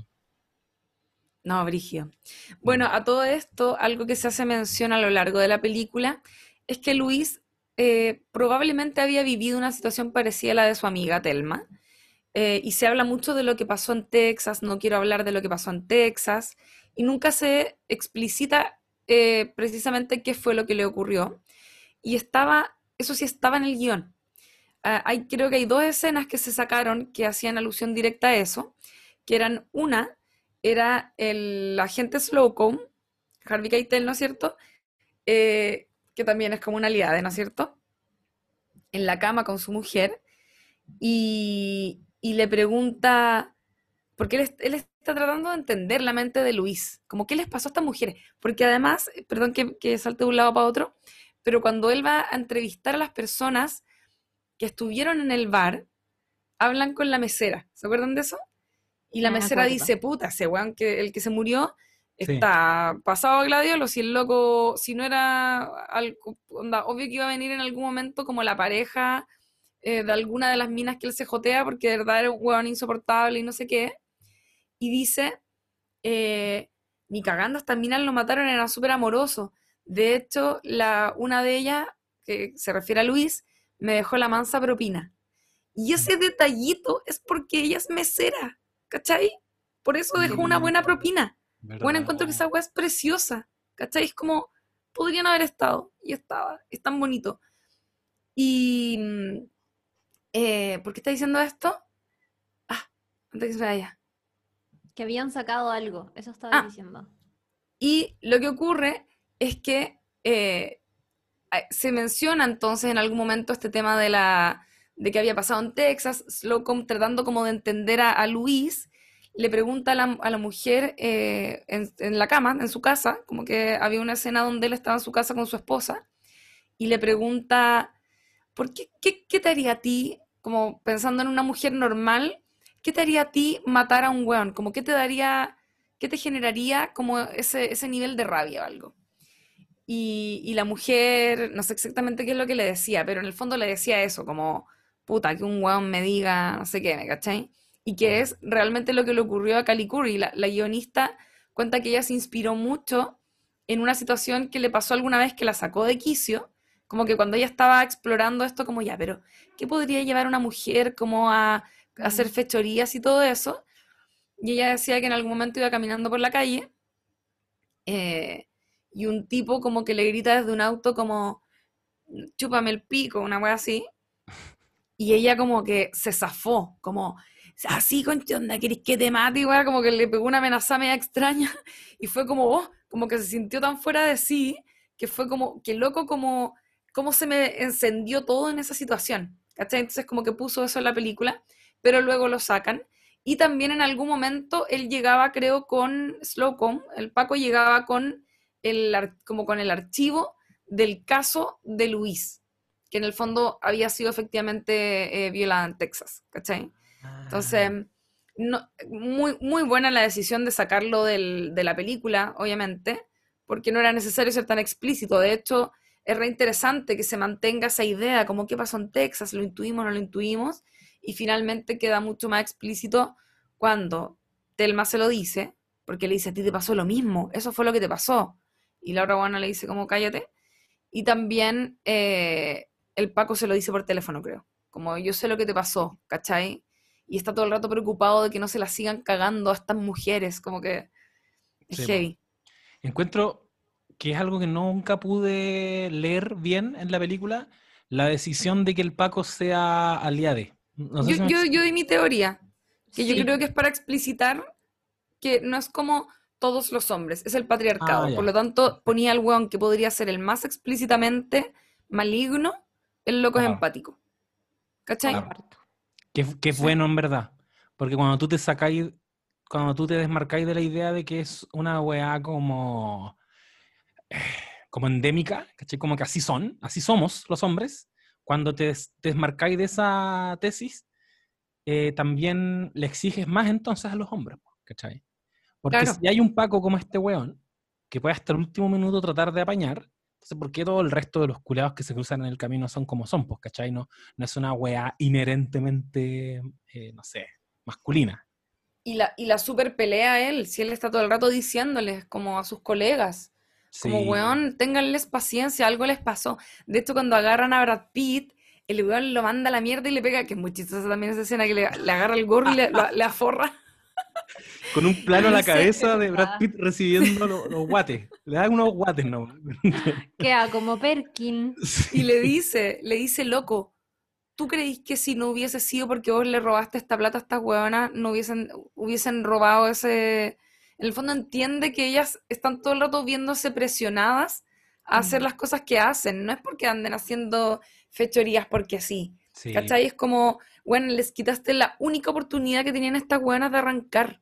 Y él, como Paco, está picado, me encanta. Es demasiado bueno ese Mm. personaje también. Que también es un recurso clásico de la, de la estructura como el gato y el ratón, que hay momentos en que el Paco está tan obsesionado con cazar a, a su presa, como en Atrápame si puedes, ponte tú, en que empiezan a, a naturalmente generar un vínculo. ¿cachai? No las conozco, pero las conozco tanto que necesito hablar con ellas, ¿cachai? No quiero, no quiero meterlas presas, quiero conocerlas más. Como que es una agua que igual se usa y yo creo que en algún grado debe ocurrir igual. Seguro, seguro. Bueno, eh, la serie que le gusta a la Chiri se trata de eso. ¿Killing Eve? Killing Eve, sí. No la he visto aún. Eh, pero bueno, oye, puta que es buena Telma y Luis, la vería infinito. Pienso, a veces, voy a decir una cosa muy cierta, a veces pienso en el final y lloro como, solo, solo pe- como me imagino la música, lo que decía la Chiri, como ese final que tiene como... "Ah, ah, ah", Y es como, weón, conchetumare. Como que pienso en ellas dos. Además que encuentro que es el mejor casting del mundo. Porque Gina Davis, o sea, primero Susan Sarandon, la amo profundamente. A mí, me yo vería todo lo de Susan Sarandon, sobre todo en esa época, como que tengo una pequeña obsesión. Amadísima. Es una buena muy power hasta el día de hoy, súper política, estupenda, tiene como 100 años la buena, está estupenda, la amo. Y em, que de hecho en la película ya tenía como sus cuarenta y tantos, ¿cachai?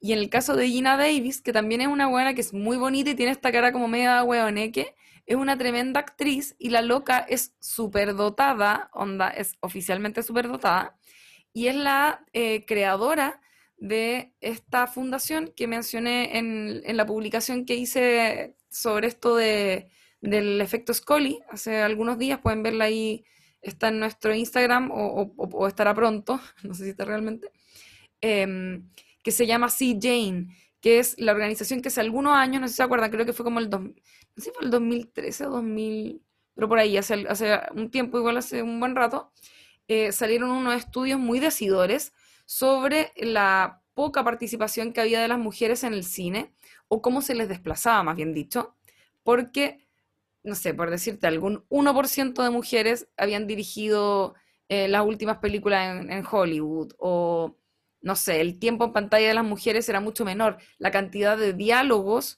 en las películas en las que participaban mujeres era muy menor en comparación a sus pares hombres y cosas por el estilo. Entonces, eh, ella más encima tiene este rollo como feminista desde hace mucho, mucho rato, en el que eh, se preocupa además de hacer una crítica a su propio medio, que eso lo encuentro demasiado valorable. Son secas, las amo a todas. Encuentro que es como palo yo. Me enamoré Quiero un poquito de Gina Davis. Gina que, Davis eh, es partico. bacán y tiene mucho sentido que hace un par de años haya aparecido en Glow. No sé si se acuerdan, en la última temporada, la última temporada que tuvo Glow, porque la cancelaron. Maldición. Eh, qué pena me da esa weá.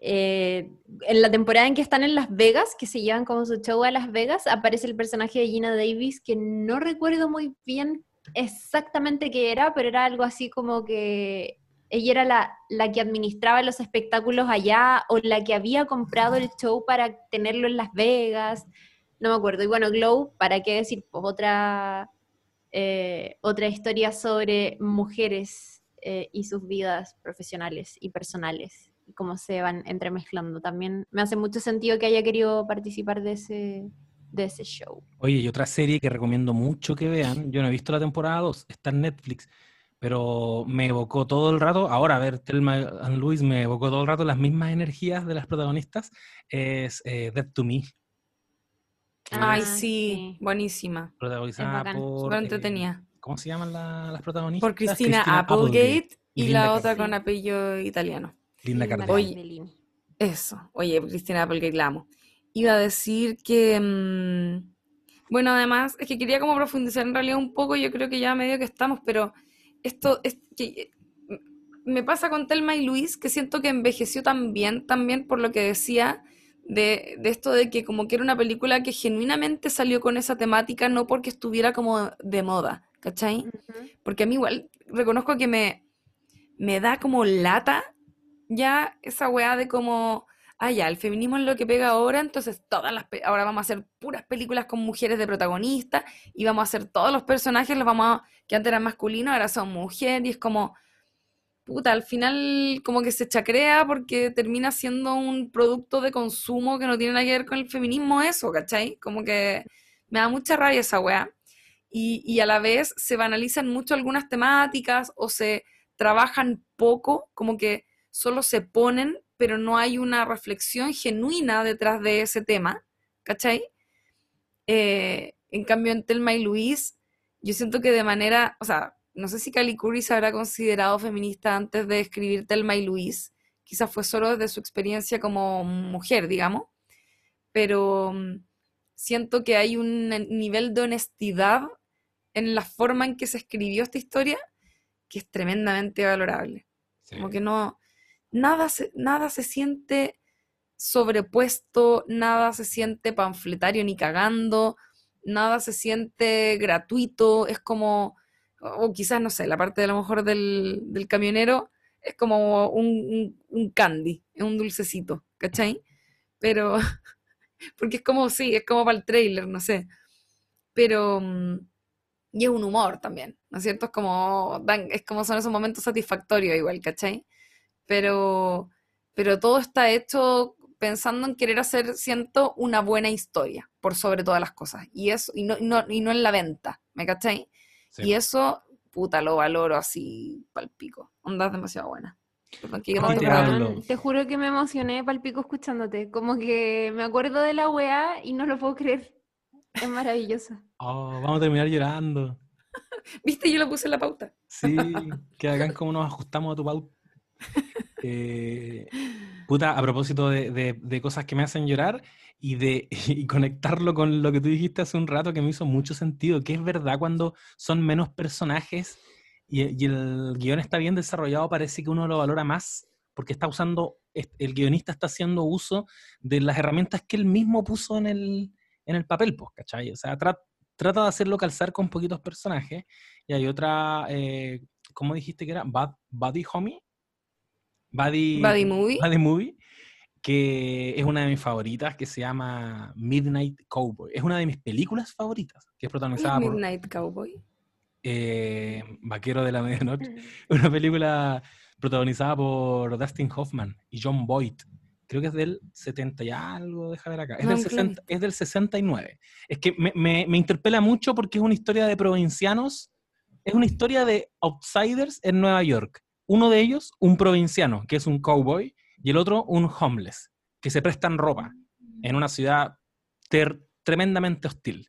Y, y nada, como que repasando y mirando para atrás, eh, Superbad, como que hay algo en estas lógicas de películas con, con poquitos personajes que se apoyan que me funciona mucho más. El otro día en mi podcast hablé de otro, otra road movie que recomiendo mucho, se llama eh, Guilt Trip, con Seth Rogen y, ¿cómo se llama ella? Barbara Ah, Streisand. Barbara Bar- Streisand. Barbara no- no Streisand. Barbara Streisand. Y, y nada, lo encuentro muy real. Ni hablar es de, que de esta a- weá. Aguanten las road movie. Yo Sí. he dicho muchas veces que una de mis películas así favoritas es Little Miss Sunshine, que también es una Mm. road movie, que también ocurre como en paisajes parecidos, que también tiene una banda sonora muy linda. Y, weón, en paralelo me di cuenta que estoy tratándolos de... Estoy como tratando de convencerlos para que hagamos otro podcast sobre otra película que también funciona muy en la lógica road movie, que es Almost Tenís toda la razón. Perdón, dilo no porque te vale encima. No, que, eh, que en paralelo me di cuenta que había estado tratando, de- o sea, que he estado tratando de convencerlos de hacer un capítulo sobre otra película que también está cumpliendo años y que también es, es, es como estilo road movie, que es Almost Famous. de Oye, Cameron tremenda, tremenda Es película. Son bacanas las road movie porque es, es la metáfora perfecta de- del viaje del héroe, básicamente. Y como, claro, va ahí avanzando por un camino que sea como sea, un camino físico, digo. eh, todo ese viaje físico está acompañado del cambio espiritual que van Claro. Deberíamos Es, es hacer maravilloso. deberíamos hacer un especial road movies y deberíamos hacerlo en live. Deberíamos estar un ratito hablando de road movies, así como en un, en un Twitch o alguna de estas cosas que usan los jóvenes. Ahí la dejo. Mi- a, mi papá, a mi papá le gusta mucho Easy Rider, obvio. Muy señor del Bueno, a mí me encanta Easy Rider. Bueno, la, la ama. Es tremenda esa película. O una road movie la- chilena, como de jueves a domingo, de Domingo a Sotomayor. Weón, que me encanta visto. Gran también. película. Puta, es preciosa, weón. No la he visto. Oye, pero me gusta esto de hacer algún día un especial road movies porque es un gran género. Sí. Bueno, pero en fin, creo que mm, eh, me, me quedo mucho con lo que decís, que es como este viaje espiritual que viene a espejar el, o, o a reflejar el viaje que se hace exteriormente. Em, eso siempre es muy importante, también lo, lo mencionaba a propósito del cambio que uno ve físico en estas protagonistas, ¿no es cierto? Que al final de la película están como, vienen de la guerra, ¿cachai? Están como manchas palo hoyo, Sí. eh, se- como que se rajaron la polera, no sé, tienen como, hay un montón de cambios físicos que son muy evidentes cuando las comparamos a cómo comenzaron, ¿no es cierto?, su viaje. Y eh, nada, en fin, como que también esa, la fotito que sale volando del auto, ¿no es cierto? Se queda. Oh. La, la fotito con, Sí, po. con ese, im- con ese imaginario se queda. Ellas, Ellas se chao, quedan como ahí. que- Es- Sí. Esa versión de ellas se queda ahí en, en el camino. Y también hay Exacto. hay una weá muy simbólica en que partan hablando por teléfono. La primera aproximación que tenemos a ellas dos es desde la distancia y la última es tomadas de la mano y ya más unidas que nunca, abrazando este destino. Qué buena película. Qué buena película. Para todas las personas que quieran o quisieran ver Telma y Luis, eh, no sé dónde la pueden encontrar, probablemente debe estar en la internet. Em, búsquenla, eh, es, es realmente una gran película, vale mucho la pena verla. De hecho, algo que, algo que, comentábamos antes también de, de comenzar el, el podcast, creo que al final no lo comenté acá, pero es como eh, todas las personas, antes de volver a ver Telma y Luis, porque obviamente es una película que uno o vio o como que asume que sabe mucho de ella porque es muy popular. ¿Cachai? Yo la había visto cuando era chica varias veces y me acordaba de hartos detalles. El besito no se me olvidó nunca, por supuesto, del final. Como que tenía, sabía que no eran lesbianas, ¿cachai? Pero sabía que había algo como que me marcó en algún momento cuando la vi cuando chica. Em, y tenía mucho la impresión de que, claro, era una película que o era una comedia, o era esto que decía, ¿no es cierto?, que decía la crítica en su momento como es una película de mujeres haciendo fechorías, como que estaba muy banalizado realmente de qué se trataba la película. Y uno la vuelve a ver y es como, wow, onda, esta película lo dijo todo.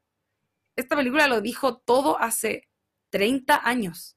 Es caleta de tiempo y envejeció como el vino, ¿cachai? Vino bien guardado, como que, Sí. Mm. en fin. Sí. Y qué bacán que en serio me pasa lo mismo que a ti, Lula, que me quedo con la misma sensación de que esto no se pensó desde lo panfletario, como si de repente nos da la sensación de que se piensan muchas de las películas, como ponte tú, no sé, pues ahora que hace poco comentamos Promising Young Woman, eh, independiente de que la disfruté y todo, creo que al momento en que discutieron como partes de la película, inevitablemente tienen que haberlo ligado con las cosas que se están discutiendo como en la opinión pública, porque puta, tuvimos el movimiento Me Too, porque puta, uno de los productores más conocidos de Hollywood terminó onda eh, preso y con un juicio tremendo por decenas de eh, denuncias de, de abuso y violación y cosas así.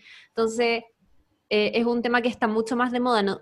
Sí, o sea, el- en el pasado también existió y también hubo otras olas feministas, pero me quedo con esa misma sensación de que todas las cosas que se discutieron están ahí de manera, como decíamos antes de empezar el podcast, como muy orgánico. Eh, eh, Se siente súper natural. Yo la, la dura que no me imagino a la guionista con Ridley Scott o a la guionista sola con su amiga diciendo esto tiene que ser así porque así estamos respetando como la teoría feminista o la weá, como, ¿cachai? No, no me las, simplemente no me las imagino así, me las imagino como, esto no tiene, sen- no, no tiene sentido que la protagonista haga esto y después haga esto otro porque simplemente no es coherente, ¿cachai? Está pensado muy desde lo natural. Al menos esa es la sensación con la que yo me quedo y me encanta. Oye, algo que no discutimos, pero los acentos son también súper particulares. Mm. Sureñas. Sureñas.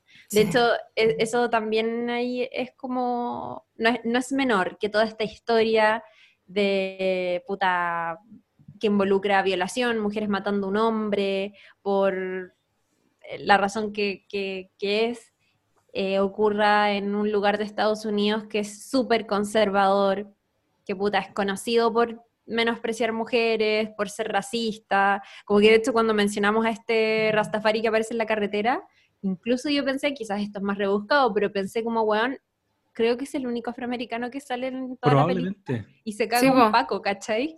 Sí. Eh, bueno, pe- Es que, pequeñas de cosas. hecho, Bonnie and Clyde eran de Texas.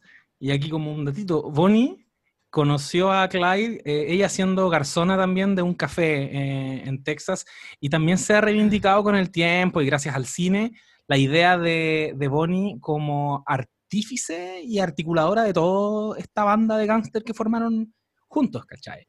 Igual creo que Claro. hay, hay un poquito un guiño ahí, y quería decir a propósito, para seguir elogiando a Kaylee Curry, así se dice, ¿no? Kaylee Ujú. Curry, que en alguna entrevista le preguntaron a ella y dijo que una de las motivaciones que tenía para construir estos personajes era que no fueran ni tontas, ni, eh, no sé, sueltas, ¿cachai? Que eran como Claro. los dos arquetipos con los que ella estaba acostumbrada a ver mujeres en el cine. Quería que fueran normales. Ella decía que los incidentes y los conflictos a los que se van enfrentando van a iluminar a estos personajes, porque cuando te enfrentáis a una wea así, como un intento de violación, se revela quién eres realmente. Si eres la persona que va a agarrar el arma y le va a disparar al weón o no, ¿cachai? Esa wea solamente la vas a saber en ese momento. Y, y ahí también, puta, inevitable acordarse, no para bien, de Promising Young Woman. Yo lo- no lo quise decir en todo el podcast, pero toda esa energía que había en, eso, en ese personaje femenino tan bacán, eh, desperdiciada. Como que no pudiera agarrar un arma y, pitearse un culiado. No, y además era como que su vida se veía arruinada por, por, por algo que le había pasado a la amiga, que también su vida se vio arruinada, Sí, y es po. como al final, por una violación, las vidas de todos terminan arruinadas. Es como muy, es muy tremendo pensarlo así. Yo soy mucho más de la...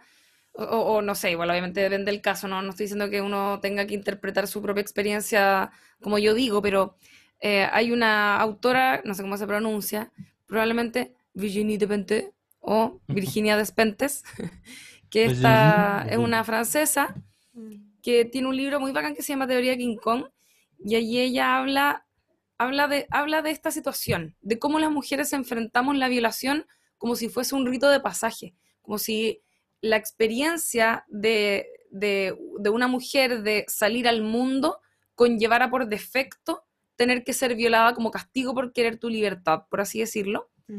Y ella decía, puta, ¿y sabéis que frente a eso me rehuso a ser víctima en el fondo? No voy a ser para siempre la buena violada, como que soy capaz de superarlo, ¿cachai? Y, y, y en el sentido de, de, de también como no dejemos que esto determine nuestras vidas, ¿cachai? Sí. Y en ese sentido me, me gusta más un poco también lo que propone Telma y Luis, que es como ya, filo, terminan muriendo también, al igual que en, en Promising Young Woman, ¿cachai? Pero en este caso, como decíamos, no es una muerte como trágica, sino que es, es una muerte liberadora. Y esa weá a mí me gusta mucho en ese sentido cómo, cómo se dan las cosas. Y no, y no Promising Young Woman, que no me gusta nada. Pero... Promising Young Woman, no. Bueno, sí. lo, lo otro que ya así como muy para cerrar, pero una recomendación, vean una entrevista que está en YouTube que hizo Entertainment Weekly, si no me equivoco, para cuando se cumplieron 25 años del estreno de Telma y Luis, eso fue el 2016. Está Susan Sarandon y Gina Davis hablando de todo el proceso de llegar a la película, eh, involucrarse en el guion, hacerse compañeras y diciendo weas que hoy día suenan, o sea, que, que, que que es súper raro, pero ellas decían, weón, en el 91 era muy difícil que una película tuviera de protagonista a una mujer o a dos mujeres y ningún hombre. Era, esa wea era muy rara. Y, y no sé, yo cuando lo escuché dije como, ya, pero como tanto, pero en verdad, claro, empecé a hacer un viaje hacia atrás y efectivamente no era tan común. Y, y también está como toda esta otra idea de puta tener una guionista mujer y todo eso. Y, y me acuerdo que Susan Sarandon incluso decía, weón, yo en ese minuto no me cuestioné que la película iba a entregar un mensaje feminista o iba a ser empoderante para las mujeres.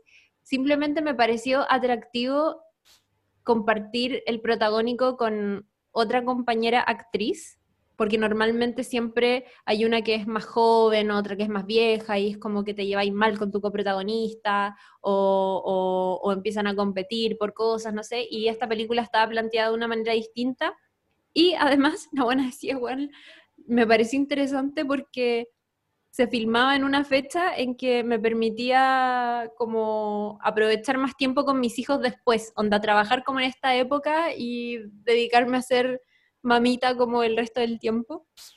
Eh, y nada, eso, muy bueno. Y bueno, para los que les gustó Telma y Luis, hay un libro que se llama Off the Cliff, que según estuve cachando no está eh, traducido al español.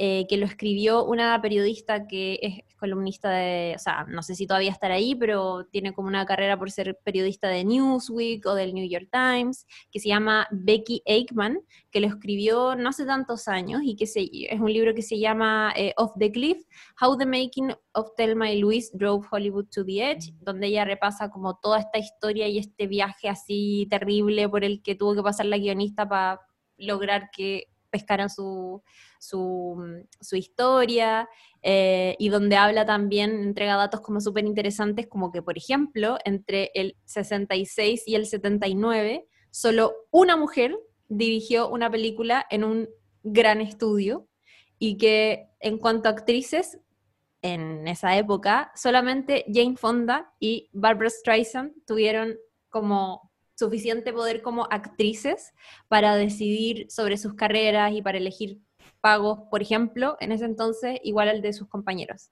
El resto era, no había posibilidad.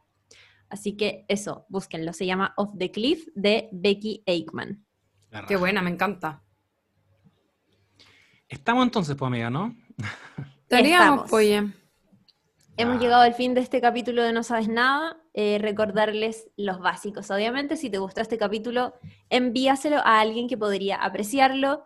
Eh, y bueno, síganos en No Sabes Nada Podcast, donde estamos subiendo ahí mm, em, información. Justo esta semana estamos de semaneras con la, con la Lula en el- la cuenta de Instagram, así que estamos subiendo algunas eh, gráficas con, con temas interesantes. La Lula el otro día, por ejemplo, se tiró este post sobre eh, eh, el, efecto Scully en, la industria del cine y después nos pegamos otro post dedicado a onda, recomendaciones de series sobre mujeres creadas por mujeres, es decir, mujeres escribiendo relatos sobre compañeras.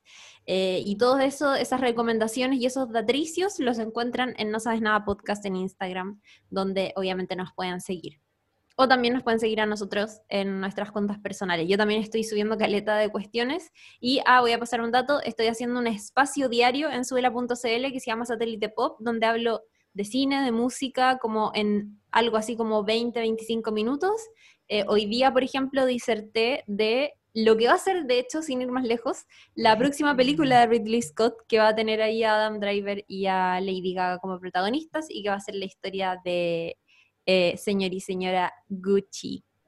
Así que para que me escuchen, a las 11.30 Bien. a diario, o si no, en podcast. Te escuché hoy día, también hablaste de Te lo resumo así nomás y su capítulo sobre WandaVision, que lo ocupo bueno. como, como un link para recordarles a los no sabes nadites que nuestro próximo capítulo va a ser sobre WandaVision. Por fin. Chan, Viene. se viene. Así que muy bacán. Eso amigos, soy Claudia Cayo, Chiri muy alegre, los quiero mucho y eso. Arroba, también me... Dele nomás, amigo. arroba buenapic en Instagram y urgente difundir en, en Twitter. Si me siguen en arroba buenapic, pueden ser parte, por ejemplo, de, pueden acceder a conteni- contenido exclusivo, como lo que está ocurriendo ahora. Hay gente que está viendo cómo cerramos un capítulo de No Sabes Nada. Miren, No, me, Bueno. no estoy preparada. bueno, querides, por aquí eh, Lula Almeida me despido. Si quisieran seguirme en alguna de mis redes sociales, soy Lula la del barrio en Twitter e Instagram. Y eh, me encantó hablar de esta película. Creo que eh, estuve justo insistiendo para que la hiciéramos y se dio esta oportunidad por el contexto del 8M de hablar de este tipo de temáticas, así que les agradezco mucho también la confianza a mis compañeros. No los iba a defraudar, yo no los iba a obligar a ver algo que no les gustara. Muy cierto, amiga. buena Muchas película gracias. te sacaste, amiga. La hice yo. Ah. Como, así me siento, me Oye, siento como que lo hubiese hecho yo. Palpico. Grandes guionistas de la historia como Lula por recomendar esta película. Y me pasa eso cuando uno recomienda algo, como que te, Sí. se vuelve inseparable de ti. Es como, bueno, soy totalmente responsable de si le gusta o no a esta persona. A mí me encanta que me recuerden por películas. Como que, oh, vi esta película el otro día, me acordé de ti porque te gusta tanto, es como una forma de que sea mía la película. Como sí, Totalmente. Palpico, palpico, palpico. De hecho, cuando la gente piensa como en mis películas favoritas y se acuerda de otra gente, yo me pongo celosa. Mm, verdad. Me da celos. Como Me que da celos, los cancelo en mi corazón. Onda, si yo el día de mañana recibo un comentario o alguien dice enfrente mío, le dice a otra persona, weón, vi Little Miss Sunshine y me acordé de ti, y yo al lado con cara de pico voy a estar. Onda, Oh, qué bueno saberlo para no cagarla nunca. esa es mi película, weón. Mi película, por decir Claro. algo, no sé. Con tu permiso, Chi, voy a hablar de Little Miss Sunshine. Bueno, les cuento. Autorizado. No, es que esa, e- esa película lo tiene todo. Tiene, tiene a Steve Carrell, tiene No hay que a decir más. Dano, música. No, es más. Tiene Steve Carrell. Eso. Listo. Tiene, tiene a Tony Colette. Sí, weón. Concha su madre, Tony Colette. No sé por qué no la mencioné. No, es magnífico. Eh, y bueno, todo, es que bueno, todos los actores son maestros. Y, y es una road movie y a mí me encantan las eh, road movie. Así que eso. Grandes películas. Bueno, ahora sí. Ahora sí. Adiós. Adiós a todos, que estén muy bien. Chao, chao. Chao, chao.